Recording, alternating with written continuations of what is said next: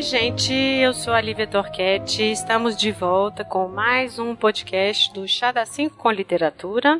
E para o mês de outubro, a gente combinou de falar sobre as mulherzinhas e quem sugeriu este livro é a Jane. Oi, Jane. Oi, Lívia. É, eu sou a Jane, eu sou formada em cinema de animação e eu cometi esse erro de sugerir esse livro. Eu já peço desculpas adiantado. Desculpa, Lívia. Então, pessoal, a questão foi: Jane assistiu o filme e falou: Lívia, temos. E olha, ontem eu estava lembrando que a gente abriu mão da Pequena Sereia para esse livro. Foi isso que aconteceu. Olha só. Justamente, eu quis manter aqui a minha meu gosto por é, histórias infantis juvenis, né? Uhum. Mas aí eu quis trocar aí a que não sereia pelo Mulherzinhas e não deu certo. Mas olha, significa que a vaga para para a pequena, a pequena sereia ainda está em aberto, né? A gente ainda vai fazer, porque esse é um que eu quero fazer, inclusive. Mas é isso, né? Pelo filme. Mas esse movimento de de interessar pelo livro por causa do filme, depois eu estava vendo no Goodreads um monte de gente fazendo resenhas e comentários, tipo, esse ano por causa do, li do filme, sabe? Então, assim, acho que ocasionou isso para muitas pessoas, essa, tipo, impressão de que poderia ser um bom livro, sabe? Eu acho que você não está sozinha nessa, assim, vou tentando te salvar da fogueira. É, sim, exatamente. Quando a gente vê uma, uma adaptação boa, né, que a gente considera boa e as críticas são boas, a gente tende a achar que o material fonte também vai ser bom. Até porque quantas vezes a gente não já escutou que, ah, eu, eu gostei do filme, mas o livro é muito melhor. Uhum. Eu já escutei isso várias vezes, eu tenho certeza que você também. Sim. Então eu fui assim, ah, eu gostei muito desse filme, então talvez o livro seja melhor ainda. Só que eu não fui pesquisar sobre o livro. Eu já fui direto pegar o livro e indicar pra Lívia, que gosta de livros históricos. Nossa, não, eu, não, e o comentário, nossa, é a Jane Austen dessa geração. Aí eu, poxa, nossa, então vou ler.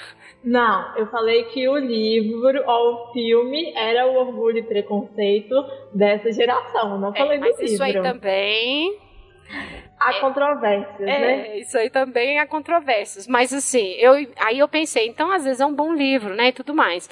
Misericórdia, assim, misericórdia, assim, realmente foi, assim, foi difícil de ler um livro difícil de ler, não pela dificuldade de ser muito ruim, né? É. A linguagem é simples, simples até demais em alguns pontos. Sim.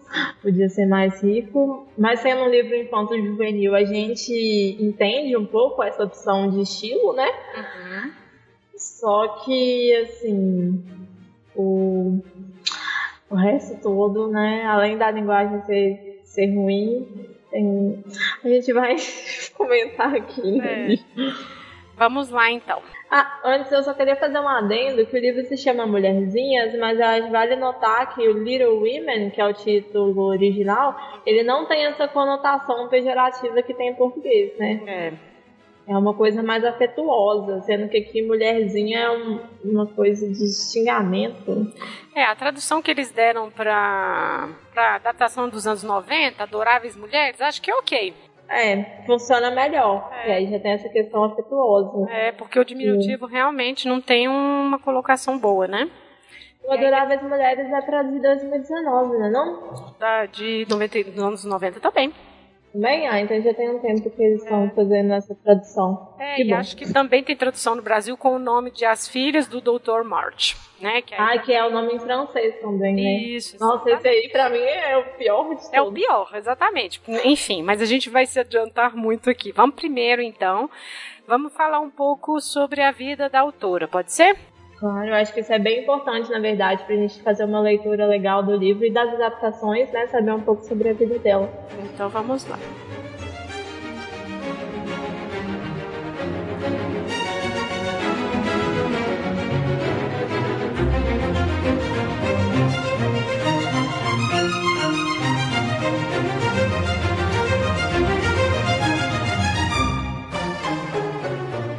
Bom, pessoal, As Mulherzinhas, então, é uma obra da autora americana do século XIX, ali do início, né, do século XIX, Louisa May Alcott.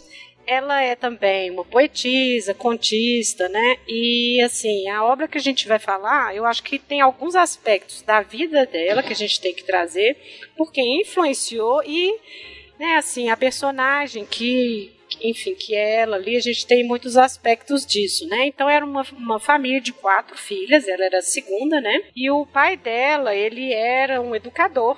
E aqui a gente vai tá dentro, assim, eles Bom, ele e a mãe, né, eles partilhavam de uma perspectiva de, da educação, da filosofia transcendentalista. A gente vai ver isso em muitos, assim, na própria escrita dela também, né, nos costumes que ela vai descrever da família, as discussões muito religiosas, mas também assim, enfim, umas questões filosóficas, né?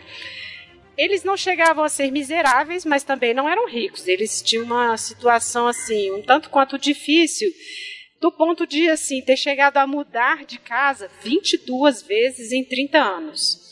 E é interessante que algumas adaptações vão pegar isso da história, assim, de várias casas que elas foram vivendo, assim, uma vida um pouco difícil tinham problemas entre a mãe e o pai, porque de fato ele não conseguia sustentar a família, né? Então elas estudaram e foram trabalhar como governanta, como tutora, professora particular. Ela trabalhou como assistente de costura, né? Então, assim, era essa família em que as mulheres trabalhavam justamente porque eram muito pobres, né? E o pai parece que também tinha distúrbios mentais, né?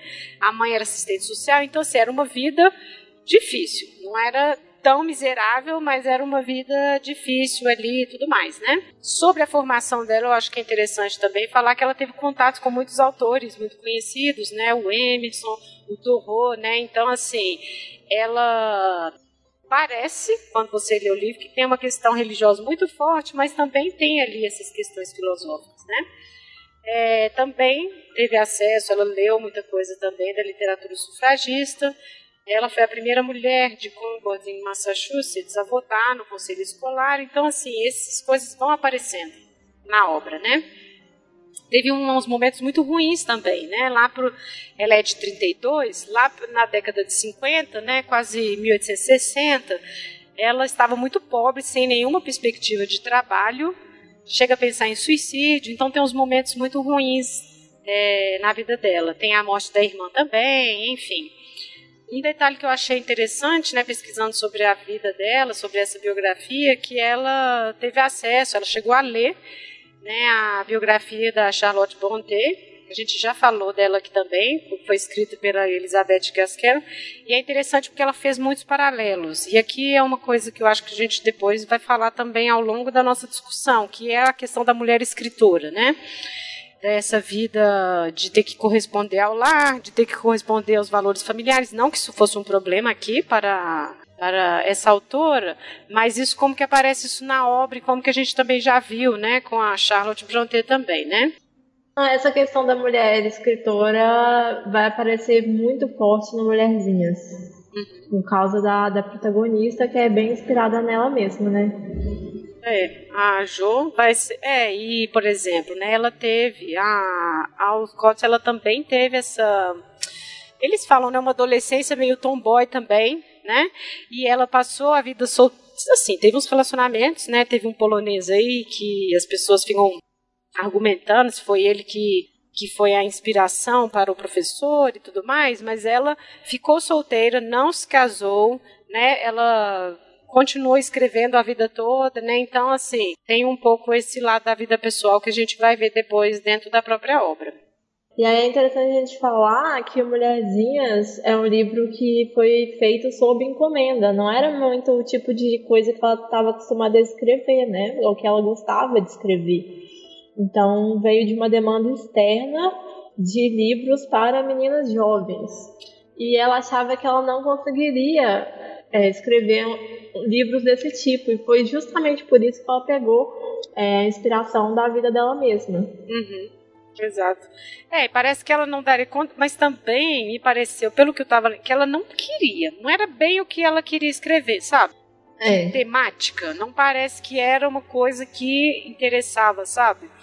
Enfim, mas é isso, né? Ela também. É, não daria conta nesse sentido. Ah, ela sim. ficou parecendo de incapacidade, né? Mas não é sim. só isso, mas de tipo assim, de não ser aquele assunto que chama a atenção, que faz brilhar o olho. E isso. que tipo, que você fica imaginando várias coisas dentro daquele gênero. Uhum. Então por isso que ela teve que recorrer à realidade, né? É. É, e por isso é um livro, então, meio. É, enfim, é um livro semi-autobiográfico, né? Tem muitos elementos ali que a gente vai vendo que é dessa perspectiva da própria vida mesmo, né? Exatamente. E aí, uma questão bem interessante desse livro é que ele fez muito mas muito sucesso. Que é uma coisa assim que não dá nem para entender, eu não consigo conceber. Eu acho que é, devia ter uma carência muito grande mesmo por esse tipo de literatura para meninas jovens, porque só isso explica. É. Mentira, outras coisas explicam também. Dentro do contexto dele dá para entender um pouquinho, né, Lívia? É, não, a gente vai falar sobre isso. Vamos passar para o livro então? Bora lá.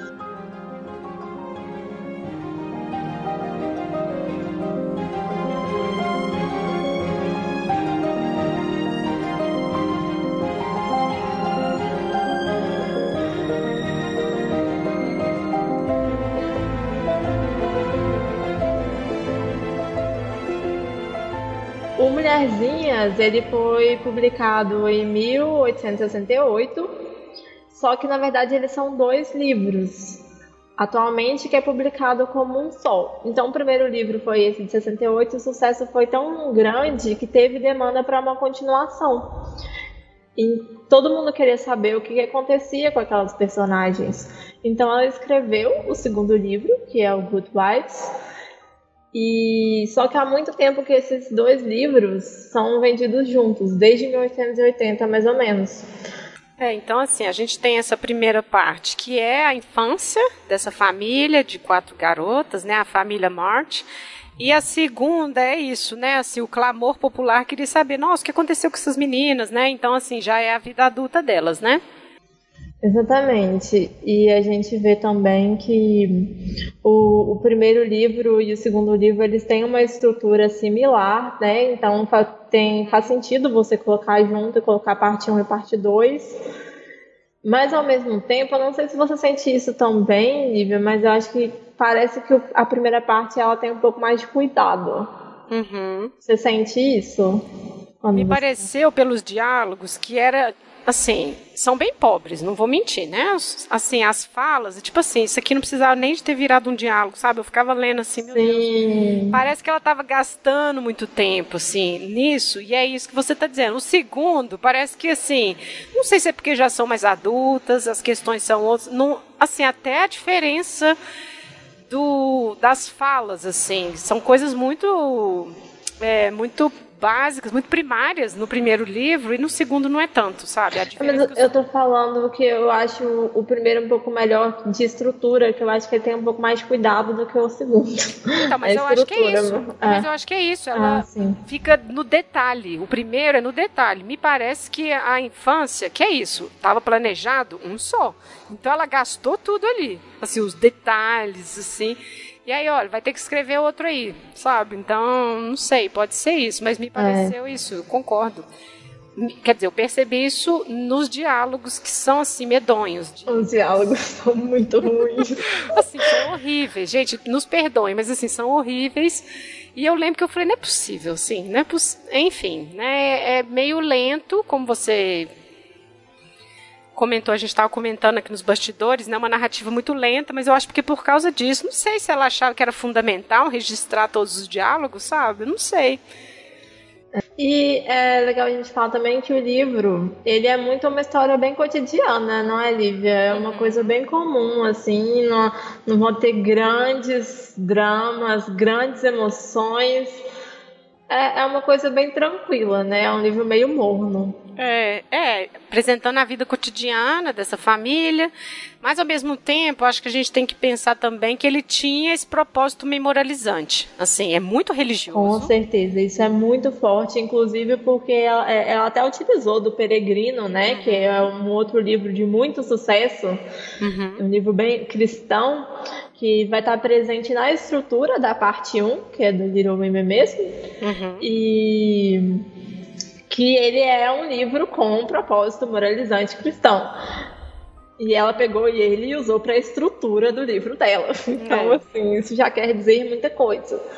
É, e acho que também por ser um livro, tá falando da infância, tudo bem, depois tem a vida adulta, é um pouco essa história de formação, sabe? Assim, elas crescendo, elas se descobrindo, os desafios da vida, mas assim, não é uma jornada do herói legal, né? É uma questão é um coming of age, né? Que eles chamam, só que ao mesmo tempo parece um manual de comportamento para a boa esposa. Isso, exatamente. E como você vai educar mulheres, como você sai da meninice, né? Exatamente. Para se tornar uma boa esposa. Que inclusive o Good Wives, pela parte 2, é o título do, do, segundo livro, né? Boas esposas. É, e assim, eu acho que o tema não é o problema.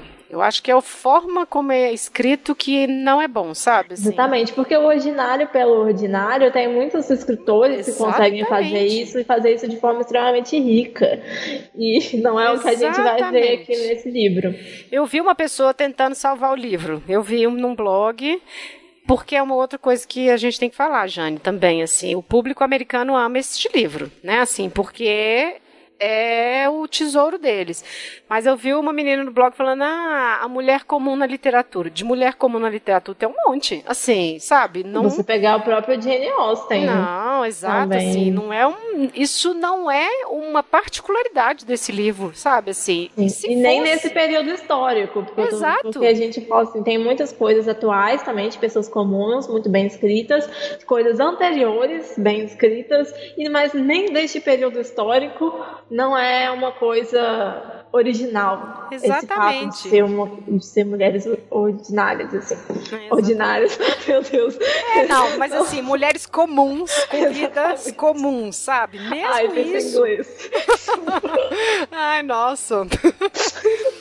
Ai, ai. Mas assim, eu entendi o esforço da pessoa em querer salvar, porque é isso, é um tesouro da literatura deles, a tradição, é a guerra civil, pano de fundo, tem a questão da escravidão. Era uma família que o pai é voluntário na guerra, né? Eles são do norte, a parte muito pobre do norte, e eles estão, né, tem a recusa de usar seda, a questão do algodão. Então, assim, eles têm um posicionamento político que, inclusive, quando eu falei da família no início, lá, falando sobre a vida pessoal dela, é isso, assim, eles tinham questões assim.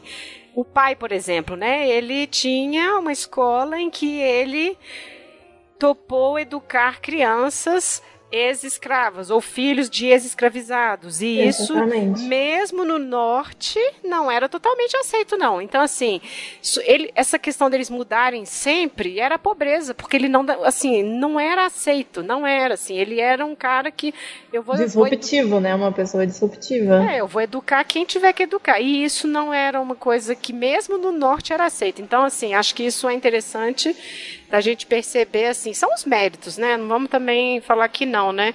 É. Mas, então eu acho que, assim, a pobreza, a situação social deles, veio, advém um pouco disso, dessa filosofia que a família vivia. Né, assim, vou avançar um episódio do livro, assim, da violência na escola. Eles também eram super contra. E ainda assim, olha só, nós estamos no século XIX, 1850, ninguém está achando muito errado punir, o professor punir com palmatória dentro da sala de aula. É Exatamente. comum, ele é autoridade, é normal, você mulher, você tem que obedecer e tudo mais. E aí eles já são contra, eles já têm essa questão. Então, assim, essa questão da transcendentalidade, da filosofia que o pai e a mãe viviam, que custou né, a condição financeira deles, tá muito no livro também, né? Assim, então não é só religioso, é muito religioso, mas não é só, sabe? E depois eu quero até entrar em umas questões também que me parece que ela queria muito tratar dessas questões do livro, mas não foi permitido. Eu não sei se você tem essa impressão, mas eu acho que esse livro ele deve ter tido, ainda mais por ter sido feito sobre encomenda, eu acho que ele deve ter tido uma edição muito forte, sabe? Ah, acho que sim. E cortes, dela né? não ter tido. Edição é... vulgo cortes. É, exatamente. é, o editor e certamente. Eu não né? acho que ela teve liberdade para escrever o livro que ela gostaria de escrever, mesmo desse, dentro desse tema, sabe? Uhum. Eu, pelo menos eu, eu tive essa impressão. É. Tanto Bom, é que só isso explica o que acontece no segundo livro. Sim. e, Sim, na parte 2, né? É, mas então é isso, né? Essa família, essas quatro irmãs, e aí o pai se voluntariou para a guerra. A gente está no, no século XIX aí, a guerra de secessão, norte contra o sul, fim da escravidão e tudo. E elas, é, é, enfim, tem um pouco, né, já no início essa discussão de como que o status social delas mudou, a pobreza mesmo, né, coisas que elas comiam não conseguem comer mais, Natal sem presentes, enfim, tem todos uns detalhes lá, mas que é para dizer isso e como tem uma resignação, a mãe o tempo todo, né, enfim, trazendo ensinamentos e tudo para que elas fossem resignadas diante da vida, né, o que pode tirar do bom, que pode tirar do ruim, enfim, tem isso muito forte nessa fala e nessa educação da mãe, né? E aí a gente vai vendo esses paralelos, né, da, com a vida dela. É, em temáticas principais do livro, eu acho que essa seria com certeza é, essa questão da, da, da, riqueza, da responsabilidade social também e, e dos do papel da mulher, né, dentro dessa sociedade, das opções que a mulher americana tem nessa, nesse período. Uhum. É, eu diria também que dentro disso que você está falando, de um dos temas, que é a vida doméstica feminina. Né? Ah, Igual você falou assim, ah, é a vida comum, mas é exatamente isso, né? Assim, é as tarefas do lar, né? Elas costuram juntas e aí leem um salmo, sei lá, leem a Bíblia junto, elas fazem teatro dentro de casa.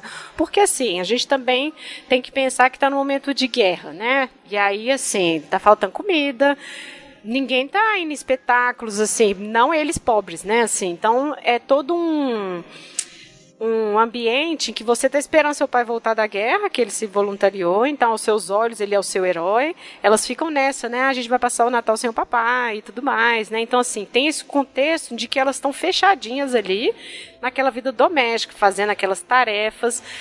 Algumas delas foram educadas em casa, que aí a gente já pode entrar na, no personagem da Amy, que é a que está indo para a escola e que tem esse episódio aí que o professor é, agride ela com palmatório e tudo mais, e aí decidem tirá-la da escola, e aí, né, assim, mas a escola já é ruim mesmo, a escola para mulheres é ruim.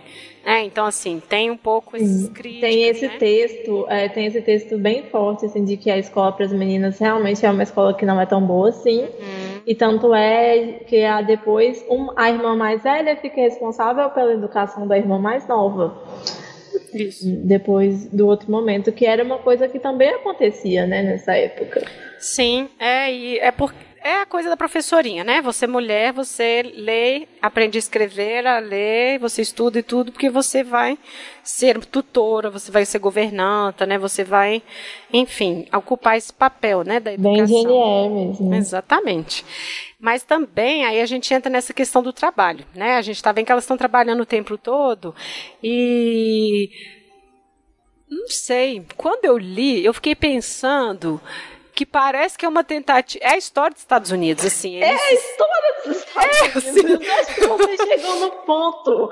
Porque só isso explica que o pessoal defenda, que os americanos defendam tanto esse livro. É, porque você ponto... vê ali no livro todas as sementes da sociedade americana atual. Uhum. Essa loucura da produtividade, do, do, do trabalho. Do né? trabalho, do, de conquistar as suas próprias coisas, né? Uhum. De, e que da independência, entre aspas, muitas, é. muitas, muitas aspas. Exatamente. Porque assim, é, o tema da pobreza, ele está presente, porque eu pensei assim, tem uma tia, né, que fica criticando a mãe de ter casado com um irmão que é pobre, que dá o dinheiro e que elas têm que fazer bons casamentos. Mas assim, a questão. Mas essa da... tia é a pessoa antiquada na história, né? É, é, o pensamento antigo, é o pensamento não americano. Exatamente. É aí que eu quero chegar. Porque ele já é estranho a essa ideia, porque assim, eles não têm terras.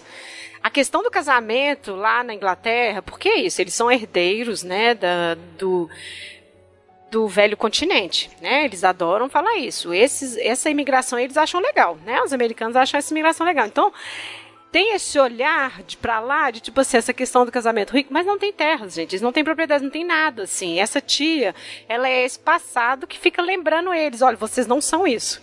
Então, vocês têm que trabalhar, vocês têm que fazer alguma coisa. Então, eu vejo que existe uma eu não vou usar a palavra inadequação, mas é um despeito com um, essa imagem de uma nobreza rural do, dos romances ingleses, que tem essas questões da aristocracia, tem o um lugar na sociedade. Existem títulos, né? Isso, Toda essa e questão. Que aí nos Estados Unidos não faz nenhum, assim, não tem nenhum sentido. E fica muito deslocado, sabe? Fica muito deslocado isso, assim. E aí, quando você falou assim, não, mas ela é justamente esse passado. E é isso, a escrita está te dizendo, olha, você tem que conquistar com o seu trabalho, né? Assim, a prosperidade. Exatamente. Essa, essa questão da prosperidade é uma coisa muito interessante no livro, porque ao mesmo tempo que você tem uma certa glorificação da modéstia, né? Uhum. E de não querer fazer tudo pelo dinheiro, ao mesmo tempo também tem essa questão de você prosperar através do seu próprio trabalho. É. É, e que eu fico pensando que é problemática essa ideia, né? Essa teologia aí da, da resignação, porque já é uma coisa para é para acomodar o povo, sabe? Para não, não se revoltar com isso e tudo mais. Então, assim, eu tenho um problema com isso, assim, mas é essa a ideia. O sofrimento vem, você enfrenta ele, é isso mesmo, né? O povo destinado, é predestinado, sabe? Essa ideia é muito forte. É uma né? questão muito cristã e é muito interessante a gente pensar isso também, de como que mudou dessa questão cristã de resignação e foi agora para a teologia da prosperidade, uhum. né? Que já começou a sementinha aí. Exatamente. Hum. Mas é, é, muito diferente, porque a resignação é muito mais forte nesse livro do que nas narrativas atuais, que eu acho que quase não tem, né? A ambição é uma coisa muito importante. É. E é isso é outra coisa que, que o livro tem. Essas personagens, elas têm ambições. É, a gente tem a irmã mais nova, a Amy, que ela tem essa ambição de ser uma desenhista, uma artista. Uhum. A Jo, que é a principal, a ambição dela é principalmente é se tornar uma grande escritora, uhum. publicada, né, célebre. A gente tem uma personagem que não tem ambições, que é a Beth, que é a, a resign... não resignada, não, desculpa. Ela é mais doméstica, mas ela tem uma aspiração pela música, mais do que uma ambição. E a gente tem a Meg, que não tem uma ambição propriamente dita assim, mas ela tem também essa questão, às vezes, de fazer um pouco parte da alta sociedade, né? É, logo, casamento, né? Tinha uma questão de casamento aí. Exatamente. E aí eu acho que é aí que a gente vai ver também essa questão da cultura americana, que são personagens que têm ambições, que eu acho que isso, isso também é muito próprio da cultura deles, né? Uhum. Engraçado você estar tá falando da Beth, coitada, né? Assim, porque eu acho que as adaptações também fizeram isso com ela, exceto a dos anos 90, mas a gente é, vai chegar lá. É menos. Porque quando você falou isso aí, ela não tem ambição. Realmente, assim, ela já nasceu para ficar doente, sabe? Ela assim. nasceu para morrer. Porque é. é. isso que acontece com a pessoa que tem ambição. Não tem ambição. É, entendeu? Exatamente. É. Assim, a função dela na família era ficar doente, coisa horrível, gente. Ela era essa personagem. É uma coitada, assim. Ela é a personagem perfeita. Mas é exatamente isso. O que, que você faz com um personagem perfeito que não tem defeitos, que não tem conflitos? Você, você mata, mata, ele. É. Porque não tem...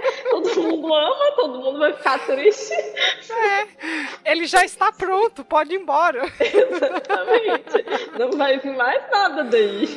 É, é, é, mas a gente está rindo, mas é porque, como a gente está falando que é a, é a formação delas, né? A transformação, elas lidando com os sentimentos, elas lidando com as questões íntimas, né? A Beth já era uma santa, né? E aí os santos são martirizados. É, exatamente. Né? E voltando um pouco na questão dos personagens, cada uma dessas irmãs, com as suas próprias ambições, vai ter um defeito principal que ela uhum. tem que uhum. superar e melhorar para poder crescer como mulher, né? Isso. A Amy, ela vai ter a questão da, da do egoísmo, né? Uhum. E também a questão um pouco de vaidade. A Joe é, impetuosa, né? Raiva, né? Raiva, irascível. E a Meg, ela é vaidosa. Uhum. Só que a, a Beth é uma santa.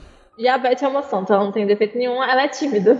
É, é exato, esse é o defeito é dela. O defeito dela é ser tímida. ah, exatamente. É, mas uh, voltando à questão do trabalho, quando a gente está falando da guerra, elas recebem cartas do pai, né? Assim, dando notícias do front e tudo mais, né? E aí tem um dado da própria vida da da Luísa, né? Da autora. Ela, ela trabalhou como enfermeira durante a guerra e ela chegou a escrever sobre isso sobre aquele ambiente, assim, a indiferença dos cirurgiões, as, as, as, condições horríveis do ambulatório. Então, assim, a pobreza que as pessoas, assim, é guerra, né, gente? Não tem como salvar muito. E aí ela contrai tifo durante esse trabalho dela como enfermeira e é aí que ela volta para casa também. É, mas, assim, o, já que a gente está aqui, né, batendo nessa tecla da história dos Estados Unidos, a questão da guerra é um trem que já, eu fico irritada, sabe, assim, porque é muito a coisa do dever cívico, Exatamente. sabe? Assim. Exatamente, não existe questionamento nenhum a Isso. respeito dessa guerra. É uma guerra que simplesmente é. A gente não sabe das motivações, a gente não sabe, não, não lamenta por, por essa questão de, nossa, pegaram o meu pai que não está aqui. E essa e a ausência dele é marcada, né, no livro. Mas a, a, ninguém fala, ah, não, mas ele está lá cumprindo o dever dele, fazendo a parte dele. Que é a questão um pouco da responsabilidade social, entre aspas, né? Que uma responsabilidade, um dever cívico, como você disse. Não, e assim, isso é tão da cultura que é até hoje, assim. Sim, guerra é parte da vida, sabe? É par, assim, no horizonte existe isso, entendeu? Não tem assim vou ser injusta, claro, né? Tem as pessoas, tem os questionamentos, né? Assim, os questionamentos, inclusive, de quem são as é. pessoas que vão, sabe? Então, são os pobres, são os negros, são os latinos, porque aí tem o dinheiro que vai para. Então, assim, tem todas essas questões. Não, a gente não tá Mas... tá falando que, que, que não existe movimento anti-guerra. Óbvio não, que onde não, tem é um... guerra vai ter questões. Não é isso que a gente está dizendo, né, Lívia? Não, tá é um imaginário que... que ela tem aquele lugar ali. Ela, Exato. Sabe, assim, ela está ali sempre, sabe? Assim, é uma coisa muito impressionante. E eu acho que é por isso que esse livro, ele também, ele, perdura, sabe? Na, na cultura americana. Uhum. Porque ele sempre, parece que eles estão sempre numa situação de guerra, em que vai ter uma ausência, e, é, com uma ambição... Você entende onde eu tô querendo uhum, chegar? Sim. Né? Sim, eu também acho. E assim, é a coisa de um passado também, né? Assim, analisando hoje, a gente for pensar nesse livro como obrigatório nas escolas e tudo mais, sabe? É um clássico da literatura deles. Deve ter problematização? Provavelmente. Mas a gente de fora, assim, nossa, eu fui lendo e falei, gente do céu, assim, para mim, ao mesmo tempo que eu entendo que o pai dela ele já tinha um posicionamento que não era comum, é, existe uma legitimação da guerra, sabe, nesse livro. Existe, assim. A ausência dos pais, assim, né, de vários dos homens na guerra, mas é por um bem maior. E é engraçado que eles falam isso pelo meu país. Os do sul devem É a ideia de sacrifício, né? Sabe? É, mas os do sul deviam estar falando a mesma Sim, coisa pelo meu certeza. país, entendeu? Assim, é muito hum. louco isso. Mas é a ideia de sacrifício, que também é muito presente nessa narrativa. Muito cristão, né? Muito cristão. É. Bom, mas aí essa primeira parte a gente tem essa, enfim, essa vida muito caseira, muito doméstica, e aí a gente pode falar do vizinho, né, do Laurie, né, que é o garotinho que elas conhecem e tudo mais.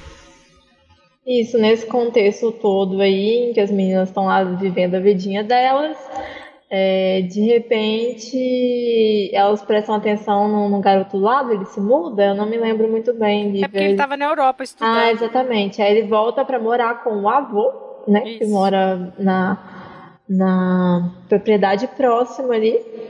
E ele acaba observando aquelas meninas ali, que são as únicas pessoas, parece, da idade deles, dele, né? Ali por perto. E quer se aproximar delas. É, e aí, assim, ele acaba sendo incluído no grupinho, né? Assim, isso é interessante, que eu acho que a gente pode entrar na Jo, que é o personagem principal, né? Assim, ela era tomboy também, e de cara, é para ela já é tipo um irmão, é um amigo, assim. Né? O, o, o contato que eles estabelecem ali é o que vai ser para ela, assim. Eles têm uma relação muito afetuosa e tudo mais, e, assim, ela meio que quebrando as barreiras convencionais, né? Ela se dirige a ele, assim, muito informalmente, eles ficam amigos e tudo mais, né? Até que depois ele também é incluído naquele grupinho de teatro delas, enfim. Nossa, inclusive, vou fazer um parêntese. A primeira peça que eles estão. Assim, foi insuportável ler essas páginas do teatro, a descrição Nossa. da peça. Porque Ai, eu ficava lendo e pensando assim, pra que isso? Assim, pra que isso? Ela podia ter feito um parágrafo dizendo que elas estavam em cena, sabe?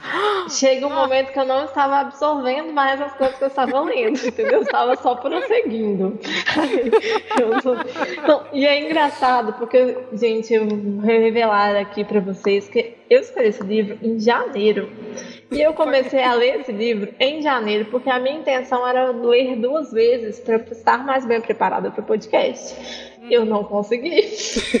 Eu mal consegui terminar a primeira leitura. E, e aí, por isso que às vezes, quando for falar de detalhes, eu não vou lembrar tão Sim. bem quanto a Lívia. Porém, eu lembro da minha sensação lendo certas passagens do livro. Ai, ai.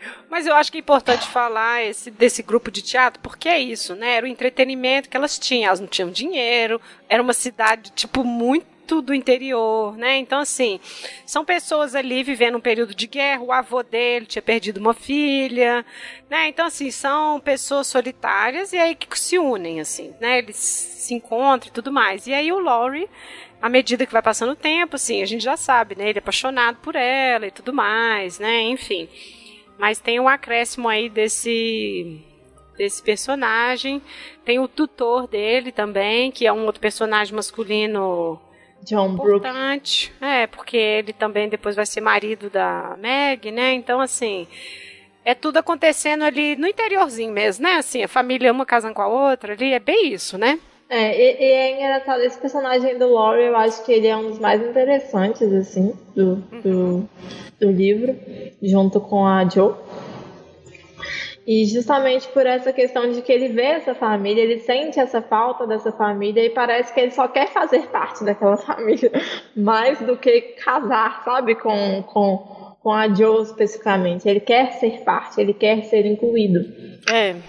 E aqui eu acho que, né, você falando isso, tem um ponto que é interessante, porque ele é rico ele estudou na Suíça, né? Assim, então ele fala francês. Então assim, ela coloca essa diferença, assim. As meninas são estudadas, leem Shakespeare, lê, lê tudo e tudo mais.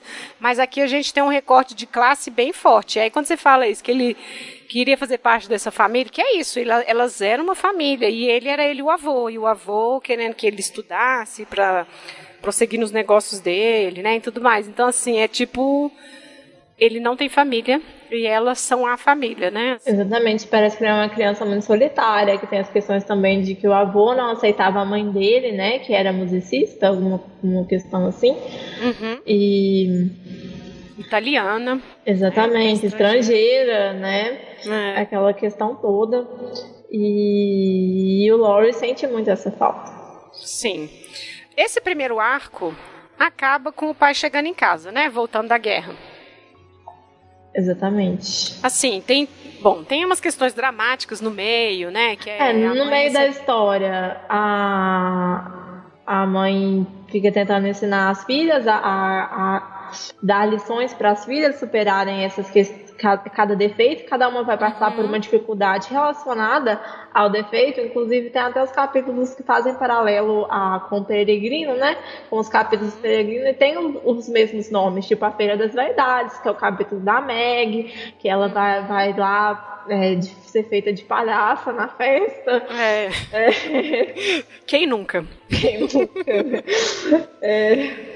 E, é, mas... a, e, as outras personagens também. A gente tem a Beth que fica doente com escarlatina. É. É, a gente tem várias dessas questões e no final o pai chega, a Beth fica curada, tudo fica uhum. bem, tudo Isso. se resolve. A Meg, ela já, já tá meio apaixonada pelo Brook, né? Ela decide que vai casar com o tutor do Laurie. E é, aí o Laurie também vai para Harvard, né? Isso tudo acontece nesse nesse meio tempo, né? Ah, isso é interessante de dizer também que a Joe, como escritora, ela tem muita essa aspiração por estudar, né? Por pelo conhecimento e ela é uma das pessoas que estimula o Laurie porque ela tem esse desejo de ir para uhum. Harvard, porém ela não pode. É. É isso mesmo. Mas eu ia falar, comentar das cartas, porque o pai é isso, assim, ele é um personagem que mesmo ele está na guerra, mas mesmo quando ele volta, que a gente vai ver na segunda parte, ele é tipo nada, ele é bem nulo. E aí assim, na primeira parte a gente tem a presença dele só nas cartas. A primeira, que, ai, que saudade das minhas mulherzinhas. E aí na segunda, quando recebem falando que ele está no hospital em Washington, aí tem toda a questão de arrumar dinheiro para pagar passagem, que é a dificuldade. E aí o Brooke vai com a mãe, enfim. Então, mesmo quando ele volta, isso é uma coisa que eu achei interessante, pensando no pai da autora, sabe, da Scott, porque tem essa questão, tipo, olha, um pai que tem os valores dele que acaba que não consegue sustentar a própria família, é, família né? e tem esse ranço das filhas, né? Tem um, uma discussão, né, da falando disso assim, da que depois com a maturidade é que ela entende um pouco isso, sabe? Assim, essa questão de tipo seus valores você fica pobre, sabe? Então assim, uhum. aí depois chega esse personagem que mesmo no segundo volume ele é meio nulo mesmo, assim. Ele não é a mãe, a mãe que é essa figura que ensina esses valores, que discute essas questões, sabe? É ela que é matriarca mesmo, assim, na formação das meninas, né? Sim, exatamente, até porque o pai ele vai ser sempre marcado pela ausência. Exato, exatamente. É. Acho que agora que a gente está tendo essa mudança de cultura também, de, de fazer o homem mais presente em casa, mas a gente tem essa cultura de que a vida do homem se, se realiza no exterior, né? Na, na, esfera, na esfera pública e não na esfera Nossa. doméstica. E essa briga é constante, né? Exato.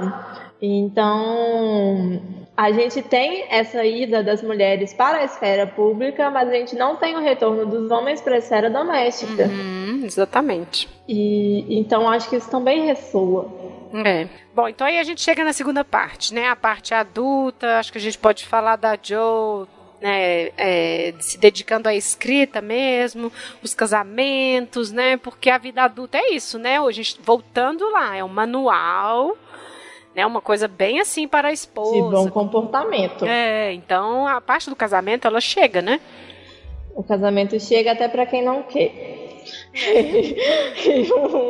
É. A Jo é a, é a, personagem que parece que vai lutar contra essa instituição do casamento, né? Que ela tem uma, essa ambição de ser escritora muito mais forte do que qualquer, qualquer outra ambição das outras irmãs. E ela deixa claro que ela não pretende se casar, não tem nada na, na atitude dela, nas coisas que ela fala ou faz que indica que ela tem essa intenção, muito pelo contrário, ela está sempre pontuando que ela, ah, como eu gostaria de ser um menino, como eu gostaria de poder fazer tal coisa, até que chega o momento, né? É, quando o Laurie pede ela em casamento, eu acho que é interessante porque ela é muito racional, assim, olha, não vai dar certo. A gente vai brigar, vai passar uns anos, a gente vai reconhecer o erro. E assim, ela não tá dando uma desculpa, ela tá sendo honesta com ele, sabe? E é interessante porque ele fala com ela assim: não, vai chegar um momento sim, e eu vou me enforcar se eu tiver que te ver, né? Se eu ver isso, se eu tiver que ver isso. Porque hum. ali, o que, que parece pra gente na leitura e o que eu acho que é o que ela coloca. Ela ainda não tem maturidade ainda, não de tipo assim, ai que maturo, não nesse sentido. Ela não se deu conta ainda disso. Tipo, uma mulher do 19 e a sociedade. Que ela vai ser obrigada a casar, Isso, né? Que ela não exatamente. vai ter uma outra Mesmo, opção ao mesmo tempo que ela tem essa noção e ela está lutando contra isso, nem passou pela cabeça dela um dia que ela vai apaixonar por alguém. É, é um pouco isso, assim, que talvez ela vai querer. E aí ele, que é bem assim, imaturo, meninão, fala: não, isso vai acontecer e eu vou assistir. Né? Enfim, aí tem esse todo drama. É, ele é muito romântico, né? É. No sentido da literatura mesmo. Uhum. De ser um personagem intenso nas emoções, que faz muito drama e que acha que, que não vai conseguir viver de outra forma no momento de vida adulta. Só que depois a gente vê que, que a pessoa que amadurece, porque também existe esse processo de amadurecimento da parte do Lori, né? Uhum. Aí ele vê que, que não vai dar. Não vai é, dar para continuar a vida do jeito que tá levando. É, não. Depois e... ele também tem um entendimento, né? Assim, Sim. ele também tem esse entendimento. E aí, bom, eles meio que se afastam, né? Se distanciam, porque, enfim, né, gente? O toco é isso, né? Hum. E aí ela vai para Nova York, né? E aí que é essa parte adulta, que é interessante, que é esses anos de formação, né? Que ela começa a escrever o livro Um dela é jornal. publicado, ó, os contos dela são livro não, os Isso. contos dela são publicados em jornais e aí tem uma demanda forte por é, contos sensacionalistas. É, Yeah. Aqui eu lembrei muito de Jane Austen porque não sei, fiquei pensando na crítica a esse tipo de de escrita, porque é lá que ela conhece o professor, né? O, Uhum. o professor alemão. Ber, sei lá, Ber. É. É, é, Eles falam Ber na- na- nas coisas, tem até uma É. piada sobre isso nas adaptações, né? Que ele aparece vestido de urso. Isso. Então. É, Ber, então.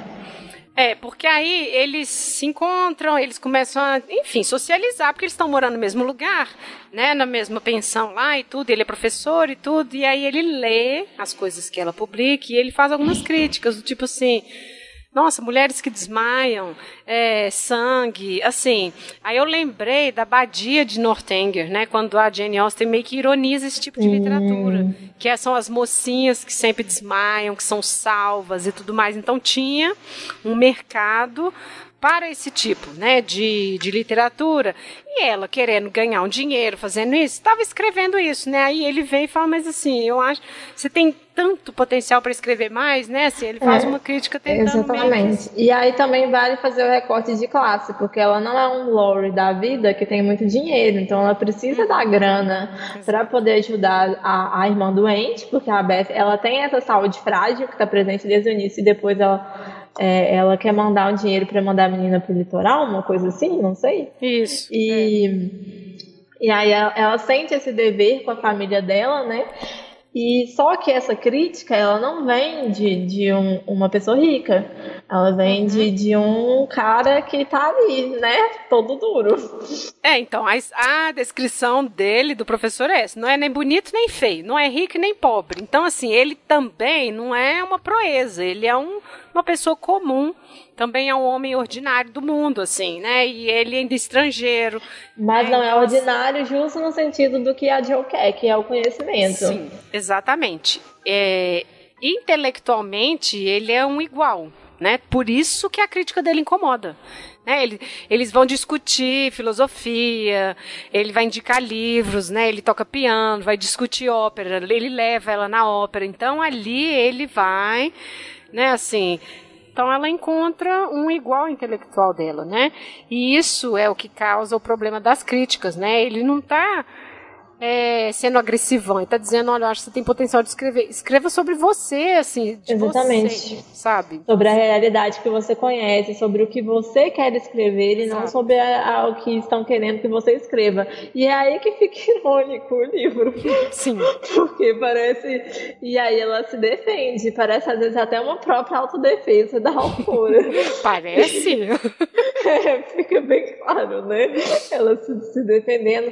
Mas apesar dessa autodefesa, ela escuta o que ele fala, né? Uhum.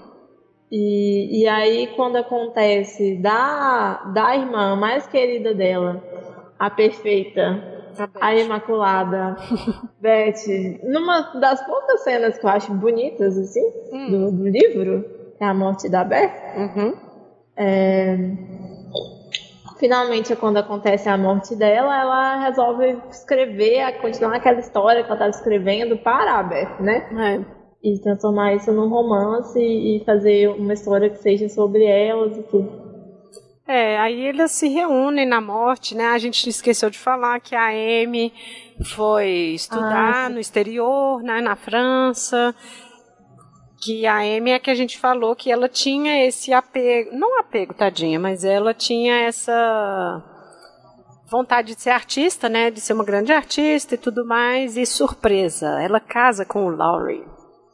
Exatamente. Mas acho interessante também que ela é uma das personagens que mais evolui, né? Porque no Uhum. início, no primeiro livro, ela, ela é a- o alívio cômico da história. É. E ela é muito chatinha, coitada. É, e aí ela é o vai... papel do irmãozinho mais novo que, tipo, quer participar dos eventos dos adultos e não pode. É um pouco isso, né? Bem. E quer ser grande, quer é. ser aquela coisa. E a Amy é bem essa personagem, mas aí ela cresce e amadurece. E o Laurie nota isso também. Então é, é, ela fica sendo a última chance, né, de, de dele fazer parte da família March ali. Nossa, você falando isso, eu lembrei uma coisa que minha mãe falava, gente, que horror. Ela falava, cresce e aparece. Mas foi, foi isso. Você falou e na hora deu. E apareceu. É, dá um clique aqui, ó. Cresce e aparece. É, ela se torna uma moça refinada, né? É. Exato. A Meg casa com o Mr. Brook, pobrão também, né? Nossa, as partes da Meg, meu Deus do céu, meu Deus do céu. Eu não tenho, a amiga não tem como te defender. É. Porque é. realmente, nossa, é difícil, né? É muito ruim. E a Jo volta para casa e aí ela manda esse romance pro professor, né? Eles meio que ficam mais ou menos atravessada a conversa deles por causa dessas críticas dele, né? Mas aí depois ele, ela manda esse, ela manda para ele a publica, é, o livro e ele é publicado, né? E aí ele vai até a casa dela depois para conversar sobre, enfim, nossa, isso aqui é, o, é você e tudo mais, é a sua grande obra e, enfim, eles ficam juntos.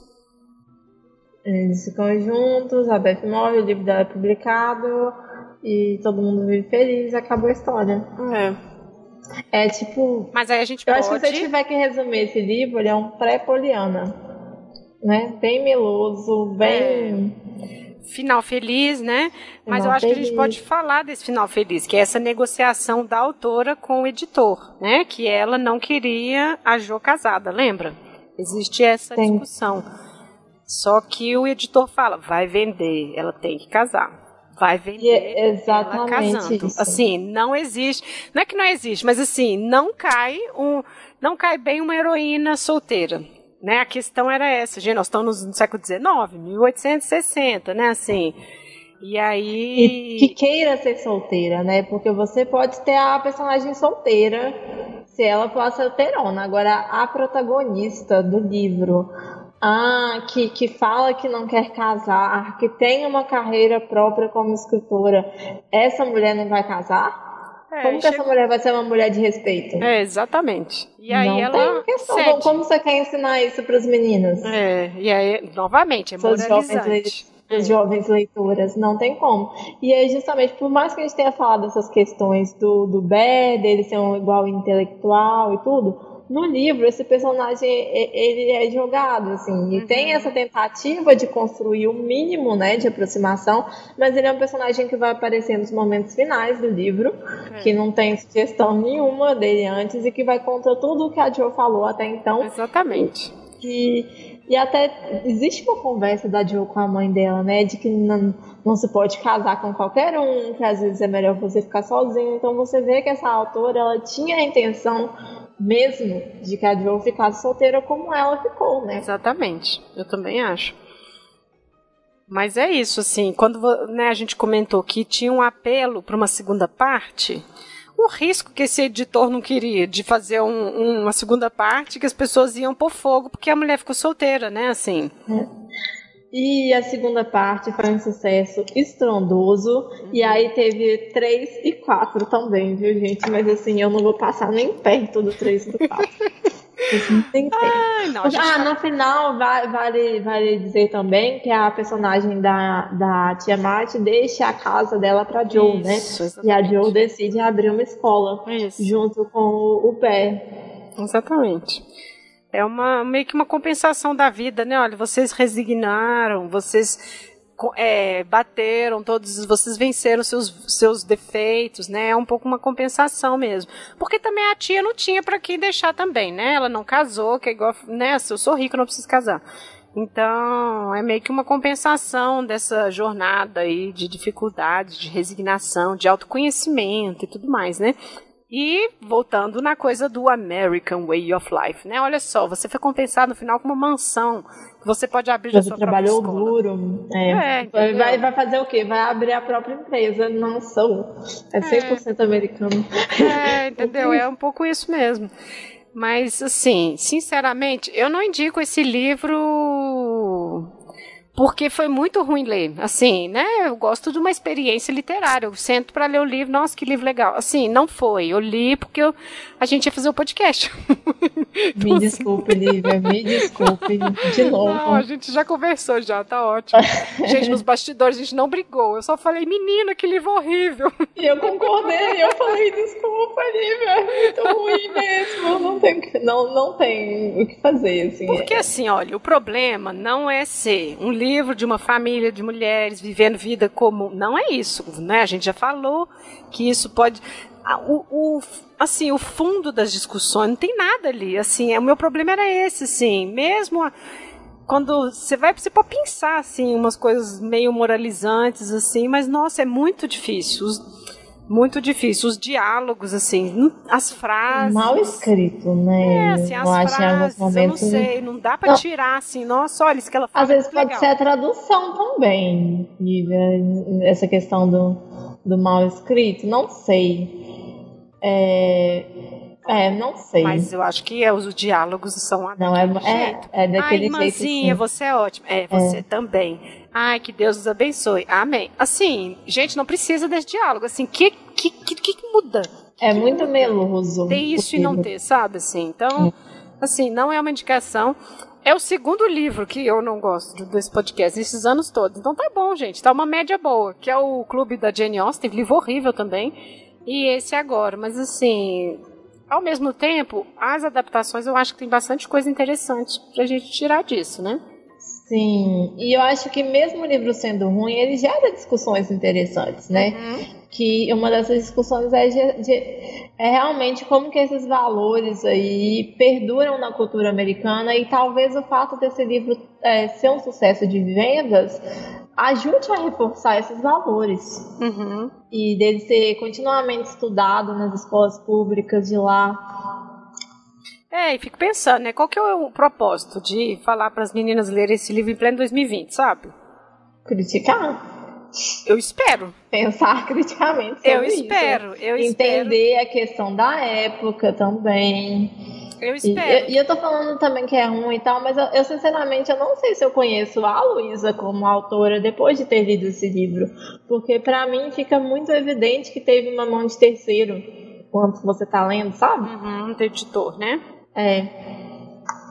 É, mas assim, é dela, né? Assim. É. É o Ai. da vida dela, assim. Mas assim, quando você fala do, do livro ser estudado, eu espero que seja para uma crítica mesmo e não uma. Porque a gente tem escola criacionista, entende? Nossa, realmente. É, assim, a gente tem escola criacionista. Eu não duvido que isso aqui ainda seja visto como modelo para mulher, mas não duvido mesmo. O fundo religioso que tem ali, nossa, que medo. Que existe, né? Ótimo. Que tá lendo pra, pra criticar, excelente. Que é o caso da Acabando do Pai Tomás lá, que deu, né, assim, uhum. discussão e tudo mais, entendeu? Assim.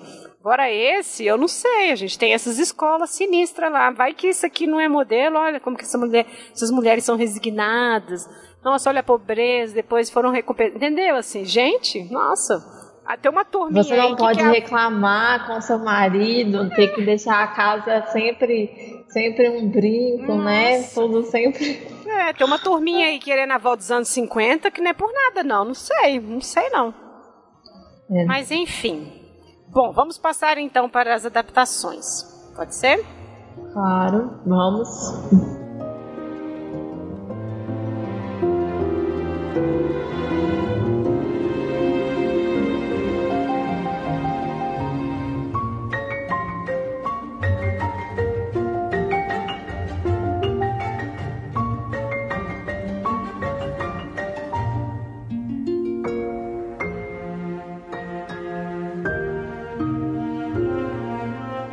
Bom, pessoal, ah, sobre as adaptações, são muitas, né? Assim, são muitas adaptações. A gente tentou mais ou menos pincelar, né, Jane? Ela viu algumas, eu vi outras, a gente discutiu algumas já porque são muitas. Tem um monte de filme mudo, pelo menos uns três, e dessa vez eu não consegui achar. Normalmente eu fico seca Não procurando. tem mesmo. É, não tem fico mais. seca Perderam. procurando, porque é interessante ver assim as primeiras adaptações, né? Mas enfim, não conseguimos. Então a gente começa lá na década de 30, o filme com a Catherine Hepburn, né, de 33. E ele foi indicado nas categorias de melhor filme, melhor diretor e de melhor roteiro adaptado, que ele ganhou então o Oscar por isso, né? É bem idêntico ao livro, né? Assim, como a Jane falou, é muito arrastado, né? E mas assim, depois eu fui muito severa com todas as adaptações. Depois eu tava pensando, falei, gente, meu coração tá muito ruim porque eu fiquei Eu com ódio do senti livro. isso também, sabe? Ele viu que você foi muito severa. É, mas é porque, Porque- O, o livro estava muito fresco na minha cabeça e eu tava com raiva do livro. E aí agora que eu estou aqui né, conversando sobre, fazendo o podcast, Uhum. eu acho que o de 33 deve ter sido um filme excelente, assim. Eu acho que o público deve ter gostado. Gostou. Eu É. fiz a minha pesquisa, o público gostou, Ah. a crítica gostou. E por mais que você tenha falado que você gostou da. ah, Você achou a personagem da Joe, né? Que a Lívia falou isso depois que ela achou meio forçada, né? Uhum. Nessa, nessa adaptação. Era uma, eu acho que a Catherine Hepburn é uma das maiores atrizes dos Estados Unidos e considerando o, o, os- o estilo de atuação dessa época, eu acho que ela tá muito, muito bem nesse filme. Ah, então. Eu vou fazendo Porque- as minhas anotações e vou, à medida que eu vou assistindo. Depois, quando eu assisti o de 49, eu reconheci e falei assim: não, o de 30 é muito melhor. Nossa, O de é 30 é muito É, maior. eu falei, não, o de 30 é 49. muito bom. O professor Bear é ótimo, é um ótimo personagem. Assim, ele conseguiu ser esse cara desajeitado, que não é bonito nem, nem feio, não é rico nem pobre. E o a ligação intelectual que eles vão fazendo ali no filme tá bem melhor, assim, é me- então, novamente, assim, é, eu acho que todas as adaptações tentam melhorar o livro. Todas. Eu acho que as pessoas olham Todas. pro livro e falam assim, não, tem alguma coisa de bom aqui. Deixa eu dar uma melhorada. Todas, assim, É. a minha impressão foi essa. E aí eu acho que a dos anos 30 apostou nisso, nessa coisa deles serem iguais. E na formação da Jo, do, do, do passar dos anos, ela vai destomboizando, assim.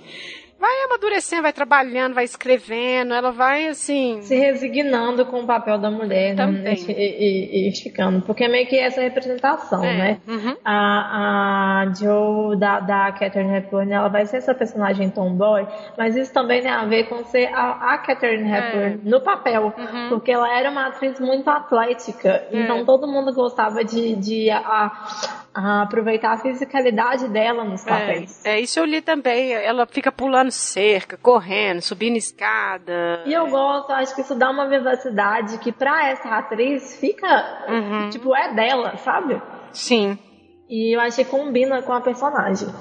Mas Porque depois que eu assisti o, 49, o de 49, foi mais sofrido. Aí fiquei com saudades do de 30. Falei, nossa, o de 30 era ótimo. Na verdade, o que eu fiz foi o caminho inverso, mas eu até quero falar também uma questão aqui, que é uma questão histórica que eu acho interessante, que, que esse filme, ele é, é pós-depressão, né, da Grande Depressão, e isso é uma coisa que, que influenciou bastante no sucesso do filme também. Uhum. Porque a gente tem essa questão do sacrifício, da dificuldade financeira, da resignação, sem que isso seja muito duro no filme. Então, ao mesmo tempo que as pessoas se identificavam com a história, elas também tinham um escapismo, né?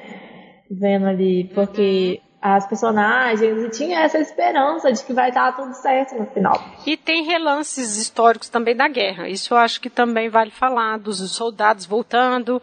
Assim, não, o ambiente não é, não é festivo, né? Assim, é uma família pobre, o, a, a casa do, do senhor lá do lado é rico e tudo mais, mas assim, tem esse que põe um pouco o ambiente mesmo da guerra, sabe? Acho que isso também é bom.